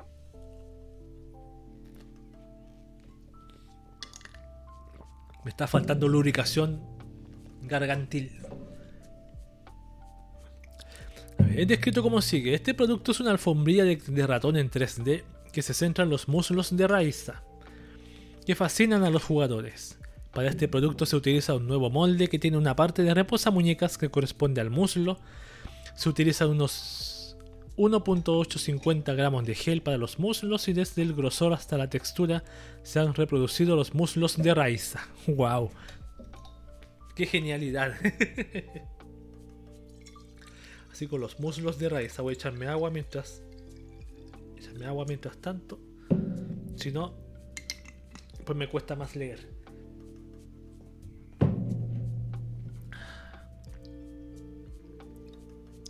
Más adelante voy a poner el punto de canal de tomar agua. Eh, y aquí están las imágenes. Mira, aquí están los muslitos, la imagen, la chica. O no, no es la protagonista. Ah, sí, sí es. Parece que sí, no me acuerdo. Pero ahí están los muslos. Los muslotes. O sea, con este mousepad, adiós al túnel carpiano.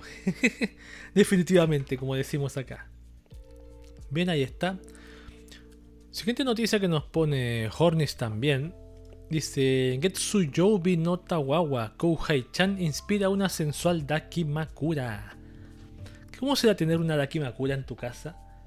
Yo me hago esa pregunta porque no tengo. La compañía Curtail Damachi anunció una colaboración con la franquicia animada de Getsu Youbi no Tawawa o Tawawa on Monday, que creo que es el mismo autor de Midutais, parece en el lanzamiento de una funda para Dakimakura basada en el personaje Kouhai-chan, que será vendida como parte de la convención Comic Market o Comiket 99, estando disponible para reservación en el sitio oficial del distribuidor en el periodo comprendido del 17 de diciembre de 2021 al 5 de enero de 2022. El producto tiene las dimensiones convencionales de una funda para Dakimakura 160 x 50 centímetros, no, son 160.50 milímetros, perdón. No, no, centímetros, está bien, está bien. Está bien, perdón, es una Dakimakura. Tendrá un precio de 9.900 yenes, alrededor, me cuesta decir alrededor, alrededor de 87 dólares estadounidenses, y el personaje es descrito como sigue.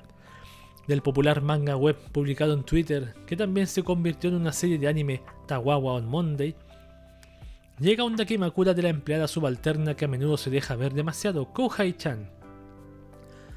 Por el frente se le puede mostrar en su ropa de oficina abierta por el frente y mostrando sus enormes pechos. Mientras que detrás se puede ver a Kohai-chan con un atuendo hogareño que hace resaltar aún más su figura femenina. Sí, eh, eh, es como muy idéntica la, la postura, sí.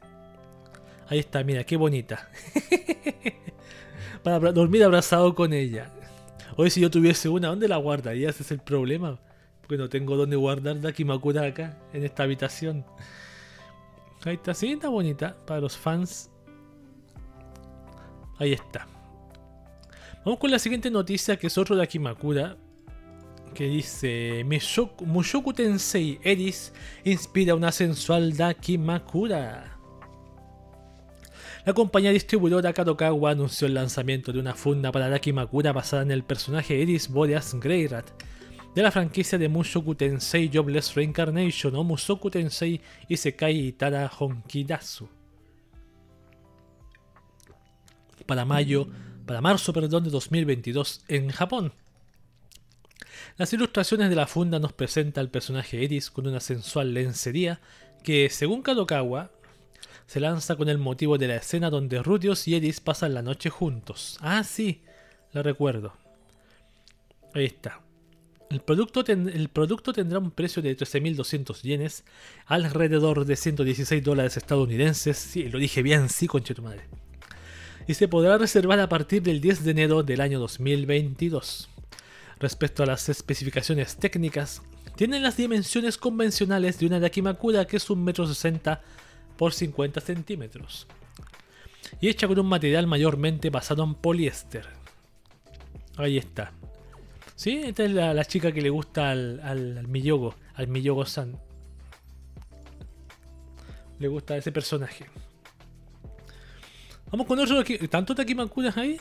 Otra más, la tercera Takimakura de la noche ya. Vamos con la siguiente noticia que dice: Isekai Mahou to Shoukan Shoyo no Dorei Mayutsu Shera inspira una sensual Takimakura. Otra más.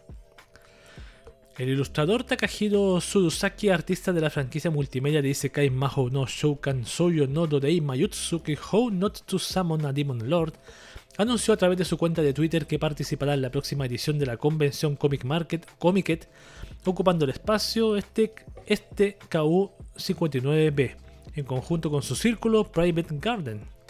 De hecho, Surusaki anunció que está preparando una funda para Daki Makura basada en el personaje Shira el Greenwood, que será vendida durante este evento. Ahí está la Dakimakura, wow. La Z la más explícita de todas. Te pasaste. Te pasaste. No hay nada más que leer. Mm, más que la historia del, del, dibujante y nada más. Bueno. Vamos con la última noticia. Ah, la última ya. Última noticia que nos pone Horny Horny Hornis. Que dice. High School de XD, tenía que ser High School de XD. Rías y Akeno se visten de tigresas para una lotería de productos. Toma un poco de agua.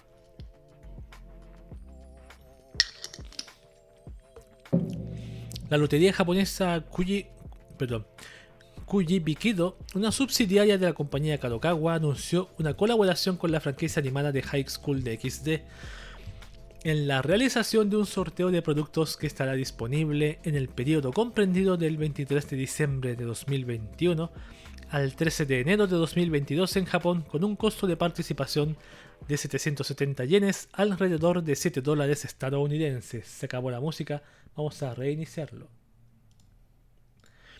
El comunicado de prensa escribe, a ver, los productos serán artículos originales con nuevas y atractivas ilustraciones Ilustraciones para celebrar el Año Nuevo y el Año del Tigre. Ya está disponible una variedad de artículos con las bellas ilustraciones, incluido un tapiz de gran tamaño de 1,70 m. Para disfrutar de las bellas ilustraciones y como campaña extra, te daremos un regalo en, en random. O un regalo en random, quizá quiso decir, no sé. Además, durante este periodo, si sigues y retuiteas la cuenta oficial de Kuji podrás ganar el premio C ¿Qué es el premio C? Juego de chapas de lata grande de 76 milímetros. No pierda esta oportunidad. Bueno, por unas putas chapas, no sé si vale la pena. Aquí está la imagen. Esta aparece la Rias Gremory con atigrada. Y la otra chica del lado también atigrada, pero de otro color. Ahí está, por ejemplo, mira, se ven tremendos culazos. Las chapitas y todo eso. Está muy. Imagínate, ¿te imaginas esto en mi habitación aquí? Este culazo aquí. es ese culazo de al lado. Muy, muy serio. Un montón de cosas. Listo. Eso es todo por hoy. Esa ha sido la, última sección de Japón como te adoro. Y su sección noticias que nos ponen Hornis ha finalizado. Por último, recordar que recomiendo pastillas anti-horny para que se le quite los horny en este momento para seguir con la última sección del podcast de Cube que son las noticias de VTubers y idols. Así que nos vemos en un minuto y volvemos rápido.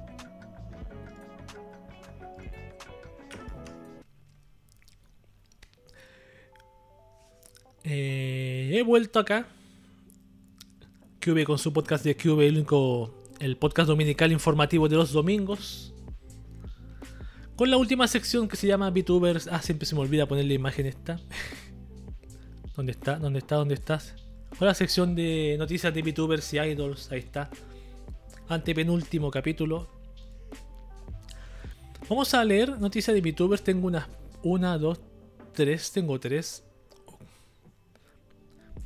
Dice, las VTubers de HoloLive Production superan 55 millones de suscriptores. Imagínate, son 55 millones. El portal japonés Dimension Expansion reportó que el 12 de diciembre la agencia, al 12 de diciembre, la agencia de youtubers virtuales HoloLive Productions ha superado los 55 millones de suscriptores acumulados, siendo la primera agrupación en superar esta cifra.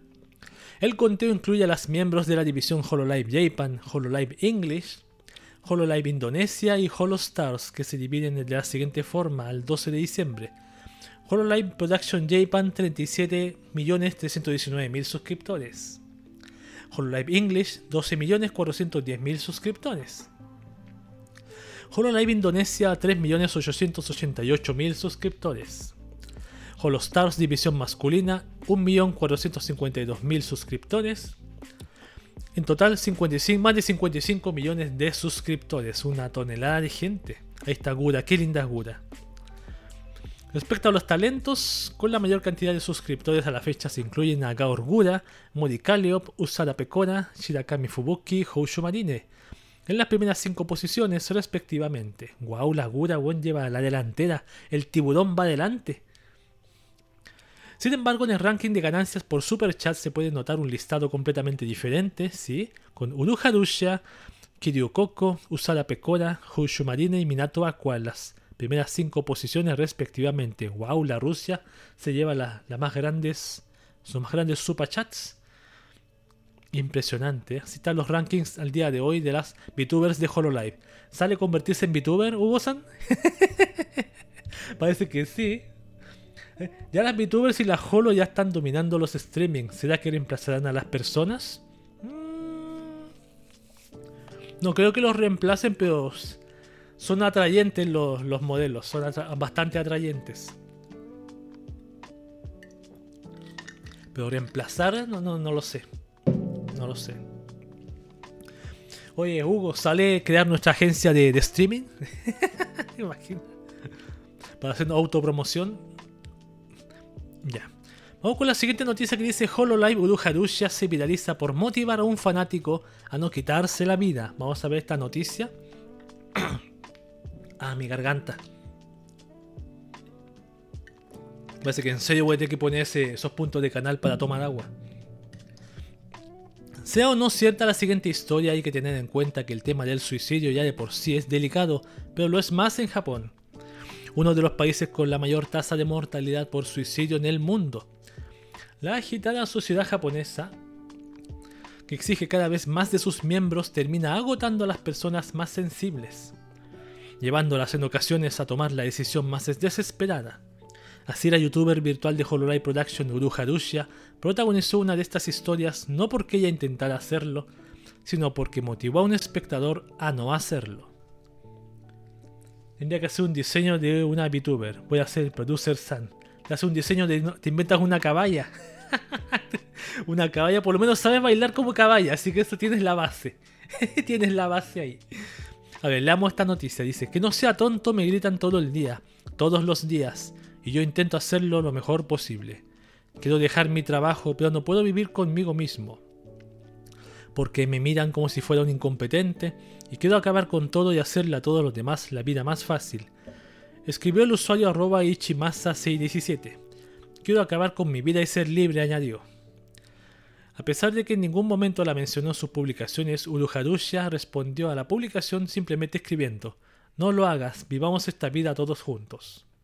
El usuario respondió, Rusia-chan, muchas gracias, quiero llorar. He renovado mi suscripción y estaré esperando tus próximas transmisiones. Suena un poco raro, sí que, de un momento a otro quiere renovar su suscripción, no sé. Bueno, eso quiere decir, me quiere decir que, que, va a seguir viendo, va a seguir vivo el tipo, porque si va a renovar las suscripciones porque lo va a ver. No se va, no va a dejar el último vez ahí para no pagar más y, y terminar con su, fucking life. Igual un comentario muy breve y muy. muy. O sea, lo mínimo, mínimo basto y sobró. No lo hagas, vivamos esta vida todos juntos. A veces uno piensa, uno, ¿qué haría uno en un caso así? ¿Qué diría uno en un caso así? Si alguien te dijera eso, a mí no se me, se ocurre muchas cosas que decir, pero no se me ocurriría algo como esto tan breve y tan, tan exacto. Claro, yo comprendo que ella quizás sepa que si alguien dice esto no lo va a leer tampoco en vivo. Lo, lee y lo escribe ahí por, por para que lo, lea él. Pero además que hay gente conocida que hace streaming o, que son VTubers o YouTubers que pasa una persona, llega una persona y que, que dice este tipo de comentarios. A ver, es cierto, no sé qué. No lo sé, Rick, pero la nota parece falso. Claro, parece como una, entre comillas, promoción ya que la, semana pasada leímos que estas personas, estas personas estaban siendo muy presionadas para, para hacer más por la enorme competencia que hay. Puede ser. Pero aquí a mí como me cae bien Rusia, le creo. Le creo a Rusia. Me cae bien por sus gritos. Por sus gritos. por sus gritos. Ya. Vamos con la siguiente, la última de HoloLive, creo, dice. Dice, Sakura Miko rompió el récord de quedarse dormida y retrasar una transmisión. El pasado 12 de diciembre, la youtuber virtual afiliada a la agencia HoloLive Productions Sakura Miko estableció un nuevo récord al quedarse dormida y no transmitir a la hora acordada. Hasta entonces, Murasaki Shion y Hushu Marine habían establecido el récord en 4 horas de retraso en agosto de 2020, pero Miko terminó superando esa cifra por 10 minutos. O sea, tuvo 4 horas 10 de retraso. Originalmente Sakura Miko tenía programada una transmisión de Pokémon para las 16 horas del 12 de diciembre, hora de Japón. Pasó una hora, luego dos horas, y la transmisión nunca comenzó. En algún momento Shirakami Fubuki también comenzó a preguntarse qué estaba pasando y a, comentar sobre la situación en Twitter, llevando el conteo del tiempo de retraso. Para los espectadores de Hololive Production, que una youtuber virtual se quede dormida y se atrase en su cronograma es de hecho una situación bastante particular y rara. Rara vez los espectadores se topan con este evento que normalmente se vuelve tendencia cuando supera una gran cantidad de tiempo. Aún así, algunos fanáticos han expresado su preocupación de que esto indique que Sakura Miko no está durmiendo lo suficiente para cumplir con los cronogramas de transmisión. ¡Ay! Lo que hablábamos recién. oh, qué horrible, weón. Sí, pobres las chicas que están atrás de las VTubers. Eso de dormir, yo sí me animo a hacer streaming de dormir. ¿Sí? ¿Te animas un día? A las 20 horas del 12 de diciembre, hora de Japón, Sakura Miko ya había igualado el récord de tiempo de retraso previamente establecido dentro de la agencia, mientras más de 17.000 personas estaban esperando en la transmisión de YouTube. O sea, la transmisión comenzó automáticamente al estar programada. O sea, comenzó la transmisión pero la persona no, estaba ahí frente a la, cámara. Pero estaba la gente en el chat ahí. Al final, Sakura Miko finalmente se hizo presente alrededor de las 20-10 horas, sin saber que se había convertido en tendencia a redes sociales. Un fragmento del inicio de esta transmisión expresó. Ahí está. Buenos días a todos, soy Sakura Miko. Cuando me desperté, se convirtió en algo increíble. Lo siento mucho. Si me preguntan qué me hizo despertar, me desperté porque suena un ping-pong llegó un mensajero, el timbre tintan, ya. Así que me desperté por el interfono. Perdón por la mala imitación del, del, del, del, citófono. Parece que Matsuri-tan me envió un mensaje de Discord. Mi teléfono está muerto, se ha quedado sin batería. No me he dado cuenta. Matsuri-tan, lo siento. Cuando me desperté pensé que estaba muy oscuro afuera. Son las 5 de la mañana, ¿eh? El sol debe estar saliendo ahora mismo. Esto es raro, pensé. Mis ojos aún están borrosos. Cuando fui a mi escritorio y miré el reloj de mi PC, mostraba las 20.10 horas. ¿Eh? ¿Qué? Como dicen en el anime. ¿Eh? Y la cámara hacia arriba. hacia el cielo. Buenísimo. Bueno. No quedamos dormidos. Oversleep Rank 1. Eh, Sakuramiko número 1 en, la, en el ranking de atrasos en tu streaming. Yo lo, más atrasado que llegaba a hacer streaming ha sido cuánto, 15 minutos, 20 minutos. Generalmente por no preocuparme de, arreglar este tema de la cámara, porque siempre la tapo la cámara con este, este pañito que tengo acá.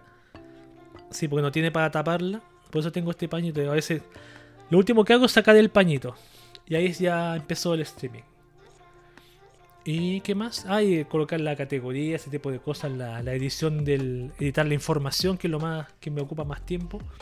¿Qué pongo, cómo lo pongo, qué mote pongo, eh, qué le agrego aquí para que se resulte atractivo, esas cosas se piensan. A veces la hago rápido, a veces no se me ocurre nada que poner. Bueno, ahí está. Sakuramiko rompió el récord de quedarse dormida y retrasar una transmisión. Sí, pues pasa que está la categoría de, de dormir. Dormir, gente durmiendo, creo. Está la categoría ahí en Twitch. Ya. Estas fueron las noticias de VTubers. Y ahora vamos con las noticias de Idol, que yo digo Idol generalmente a personajes de, de ámbito de música, manga, anime, eh, mangaka, por ejemplo, o seiyus, generalmente. Esta dice, Lisa ya habría perdonado la infidelidad de Tatsuhisa Suzuki. Esta noticia yo no la he leído acá, creo. No la he leído, pero he estado siguiendo esta, esta, esta, a esta pareja, entre comillas. Ahí dice, yo ayer unos problemas técnicos y no empecé a la hora indicada. Sí, también pasa por eso, problemas técnicos. Comprendo, lo comprendo perfectamente. El sitio web japonés Bunshun Online publicó un nuevo artículo sobre la actualidad de la carrera y la vida personal del popular actor de voz Tatsuhisa Suzuki, quien en los últimos meses se ha encontrado en el ojo del huracán debido a la polémica que desató su infidelidad a la cantante y compositora Lisa. Es la cantante creo de unos opening de anime muy populares ho- hoy. El de... Creo que es el de... Ah, me canjearon agua 100 puntos. ¿Está el, el canje de agua ahí? A ver. A ver. Ah, yo no lo veo. No lo veo. Bueno, agua. Toman agua. 100 puntos muy caro, lo voy a cambiar. Está muy caro 100 puntos. Dejarlo en 10 puntos, por ejemplo. Ah, por cierto, junten puntitos porque más adelante voy a agregar cositas. Así que junten puntitos nomás. Le voy a meter cositas. La sección de chismes del sí. Sección amarilla. Chismes farándula japonesa. Según la web IM Enterprise, uy, no te mal una sección así. Farándula de Japón. Eh, La oficina se encarga de administrar la carrera de Suzuki e informó que el actor ya fue disculpado por Lisa, eso es muy importante. Esta es la primera vez que la oficina informa algo, algo respecto al actor después de anunciar la pausa de su carrera el pasado 30 de agosto. Después de anunciar el hiatus de su carrera de este tipo, Suzuki comenzó a enfermar hasta llegar al grado de informar a cuidados intensivos en un hospital. Un conocido de Suzuki reveló a Bunshun Online que Lisa fue a visitarlo cuando el actor se encontraba en un momento muy delicado. No está la opción y por qué apareció ese canjeado. Destacar mi mensaje canjeado. Ah, canjearte un mensaje destacado, perdón. Muy, igual muy caro. No, no, no es caro 100 puntos. Quizás por ahora está, está caro. Sí, te entendí. Me equivoqué yo. Lisa fue a visitarlo cuando el actor se encontraba en un momento muy delicado. Posteriormente se disculpó muchas veces. Gomenasai, Gomenasai, Gomenasai. No, no creo que fue tan simple como Gomenasai. Y después lo perdonó. Posteriormente ambos buscaron un nuevo apartamento para volver a vivir juntos. Aquí lo que destaco yo. Que... Que claro, tú dices, esta persona fue infiel a esta. Pero esta persona igual perdonó a esta. Pero aún así yo tengo la sensación, siempre me queda la sensación de que por experiencia personal, no personal, experiencia de gente que he visto, de que igualmente queda la, la, inseguridad de esta persona con la que te fue infiel. Aunque tú, tú vuelvas con esa persona, por ejemplo, si yo tengo una, una waifu japonesa con la cual estoy viviendo y ella me fue infiel, y yo puedo decirle te perdono, pero siempre va a quedar aquí esa ese como idea de podría estar visitando a otra persona, le está enviando mensajes, se, se demoró 5 minutos, podría, lo fue a ver. Siempre va a quedar esa como, como inseguridad por ese con la pareja que perdonaste. Sí, yo sé que es muy difícil olvidar, pero ahí está. Yo puse esta noticia porque quería comentar eso. Quería, porque viví una situación similar en esta semana aquí por aquí cerca. No está la opción. Sí voy a agregar la opción de más tarde de agüita. Ahora no lo puedo hacer, no lo puedo hacer, no, no lo puedo hacer. Bien, sigamos leyendo las últimas dos noticias. Está muy particular. Yo no sé si ponerla en la sección de. Esa que nos pone Horny, pero iban a saber por qué. Si es un cumpleaños, dices tú. ¿Cómo es un cubi? Voy a poner Cube y tú una sección de cumpleaños en Horny. Bueno, si tú reconoces esta chica que está aquí, esta mona, vas a saber por qué. A ver, Hugo, ¿la reconoces? ¿O este nombre lo reconoces? Si eres un viejo lobo de mal, la debes reconocer. Ahí te voy a esperar a que respondas. Hiromi Garashi, la voz de Airi Akizuki, celebra su cumpleaños. Me sonaba familiar esa imagen y dije, claro, era ella. El 13 de diciembre de 2021 en Japón, la actriz de voz Hiromi Garashi celebró su 35 cumpleaños. La artista compartió un mensaje especial a través de su cuenta oficial de Instagram en donde escribió, estoy teniendo un gran cumpleaños, gracias por todos sus comentarios en mi Instagram, espero poder ofrecerte un espacio en el que puedas divertirte e interactuar conmigo, así que mantente en contacto. Yo jamás he escrito un mensaje de cumpleaños así como, tengo un gran cumpleaños, gracias por seguirme, no, jamás. Quizá este otro año lo haga. Excelente. Ya, vamos a poner en contexto, ¿quién es esta chica? Sí, acertaste, H, la letra H. Ella es la seiyuu de Airi Akizuki del famoso Onichichi. Yo reconozco que a mí me gusta Onichichi, para que estamos con cosas, me gustó esos videos que he visto. No he visto la franquicia completa. Mm. Yes, mira qué delicious. Pero lo más raro es que ha hecho otro rol de Ansu Futaban de Idol Master, la, esa, esa, chica, la famosa Ansu. Hina Takanashi en Papa no Lukoto no Kike Nasai. Ai Hyodo en Kaichu wa Maitsama. Tiene unos roles no, no muy. Muy. ¿Cómo se dice? Muy. Muy. desconocidos. O sea, ella, podríamos decir que ella, no sé, voy a, del anime Onichichi, claro, ella misma hizo los gemidos de la chica. Esa es la gran duda que tengo. ¿Ella misma hizo los gemidos de la chica o una, una doble de cuerpo, así como doble de voz que dice, ya, me toca gemir a mí? ¿Cómo será? ¿Fue ella misma o otra persona aquí? Porque claro, esta chica tiene unos roles acá, no, no hace roles generalmente hentai. Si Ansu Futaba en Idol Master no es una, una franquicia de idol respetada, respetadísima, pero que tenga este, esta voz bueno, ahí está, ahí la dejo solamente. Para más placer. Para más placer. Y esta es la última noticia de cumple. Ah, no, no es cumple, es un noticia de farándula japonesa. Deberían meter esta sección de farándula japonesa. Asami Tano. A veces hay noticias de. de. ¿Cómo se llama? De de farándula aquí en, en Somos ahí donde leo yo generalmente. Creo que son dos temporadas de, de Idol Master o Nichichi, ¿de qué está hablando? Asami Tano, la voz de Saki Nikaido, la, la motociclista de la Idol Zombies. ¿Cómo se llama la, anime de Idol Zombies? ¿Cómo se llamaba? Ah, Zombieland Saga. Anunció su matrimonio. A través de su cuenta oficial de Twitter, la actriz de voz Asami Tano, reconocida recientemente por su participación en la franquicia animada de Zombieland Saga, reportó que se ha casado. Su comunicado escribió a mano, escribió, queridos todos, Ryuki Tamura y Asami Tano se complacen en anunciar su matrimonio. Estamos muy agradecidos por todo el cálido apoyo que hemos recibido y por la oportunidad de compartir nuestras noticias con todos los que nos han visto crecer. Muchas gracias por todo. Tenemos un tiempo limitado en nuestras vidas y seguiremos trabajando duro con gratitud y amor en nuestros corazones. Le agradecemos que siga apoyándonos con su cariño. Esperamos que este informe llegue a sus cálidos corazones. ¡Wow!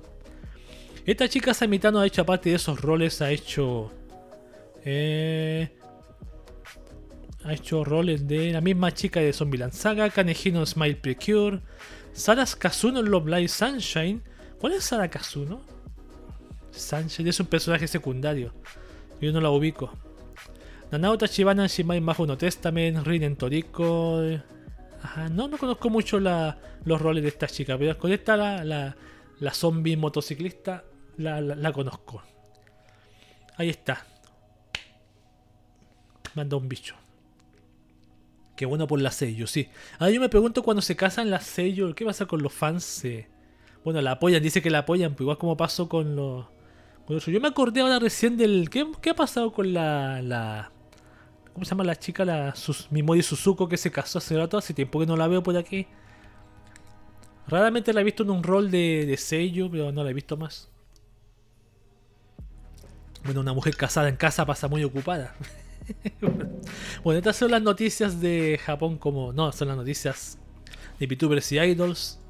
Y es el fin del podcast de Cube de esta ocasión.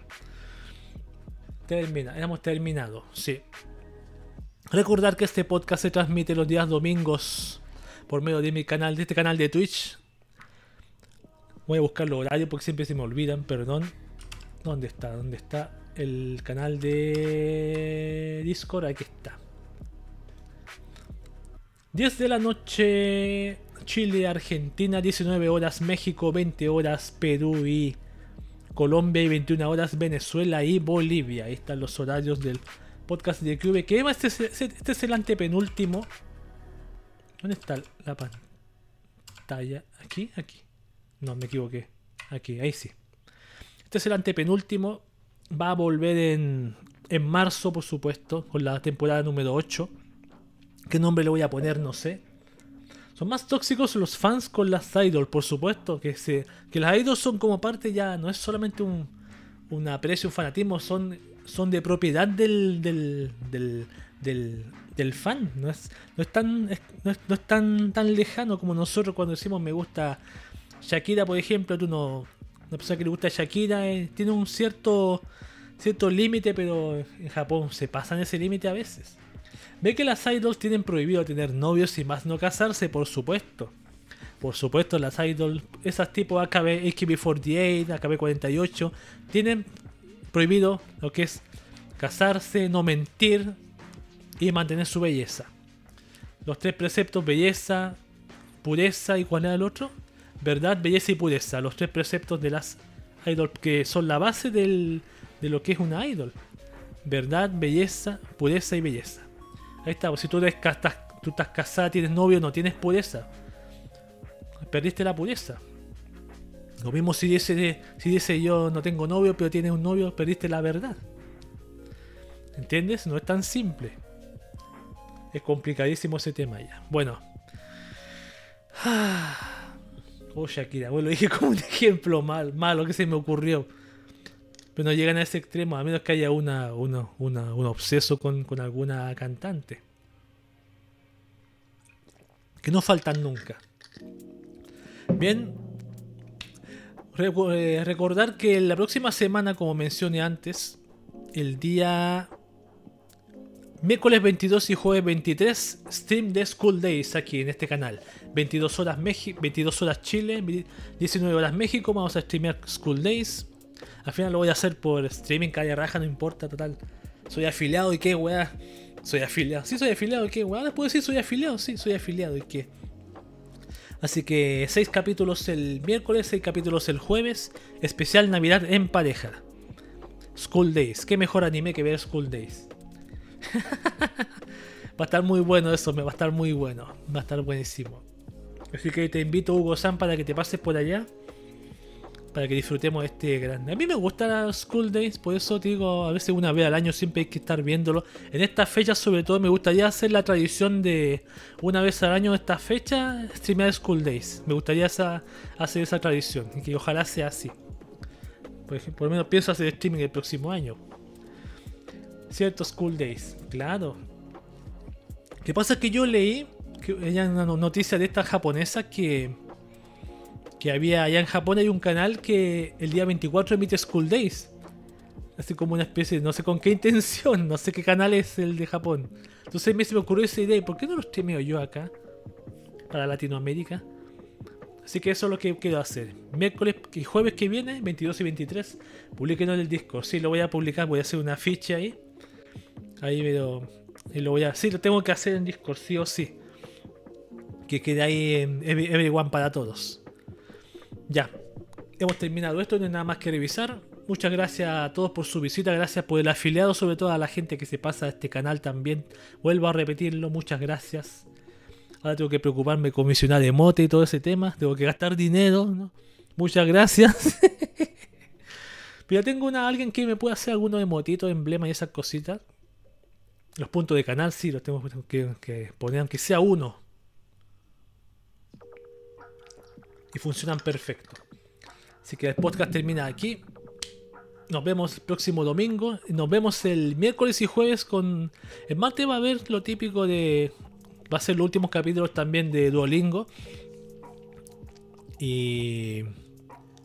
Y lo que tengo pensado hacer para enero febrero quizás hacer más streaming de juegos y anime. De juegos y de anime, sí, tengo pensado hacer. No sé qué anime vamos a ver. Me gustaría ver alguno de estos famosos Kanoyo Karishimasu o, el Kanoyo Mokano y alguno de esos romances simplistas. Pero bueno, ahí está, vamos a decirlo más adelante. ya, voy a cortar esto. Así que muchas gracias para todos los que me visitaron. Y me despido de todos ustedes agradeciendo una vez más su preferencia. Y que hubiera animado. Y me despido como acostumbro a todos ustedes. Ah, me faltó hacer una, cosita, perdón.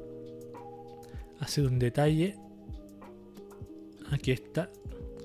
Me despido de todos como tengo acostumbrado a todos ustedes con el Wakaba para todos. Wakaba, que les vaya muy bien.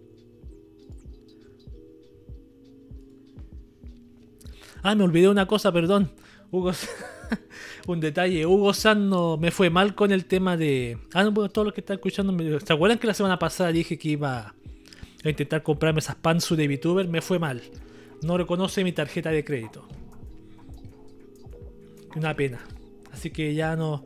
No puedo decir que puedo comprar esas Pansu de, de VTuber. Así que ahí quedó todo. Quedó en nada. Así que una vez aclarando esto, ahora sí me despido. Wakaba para todos, Wakaba. Hasta el próximo domingo, la próxima semana. School Days. Voy a hacer al tío una, una visita ahí. Para Discordio.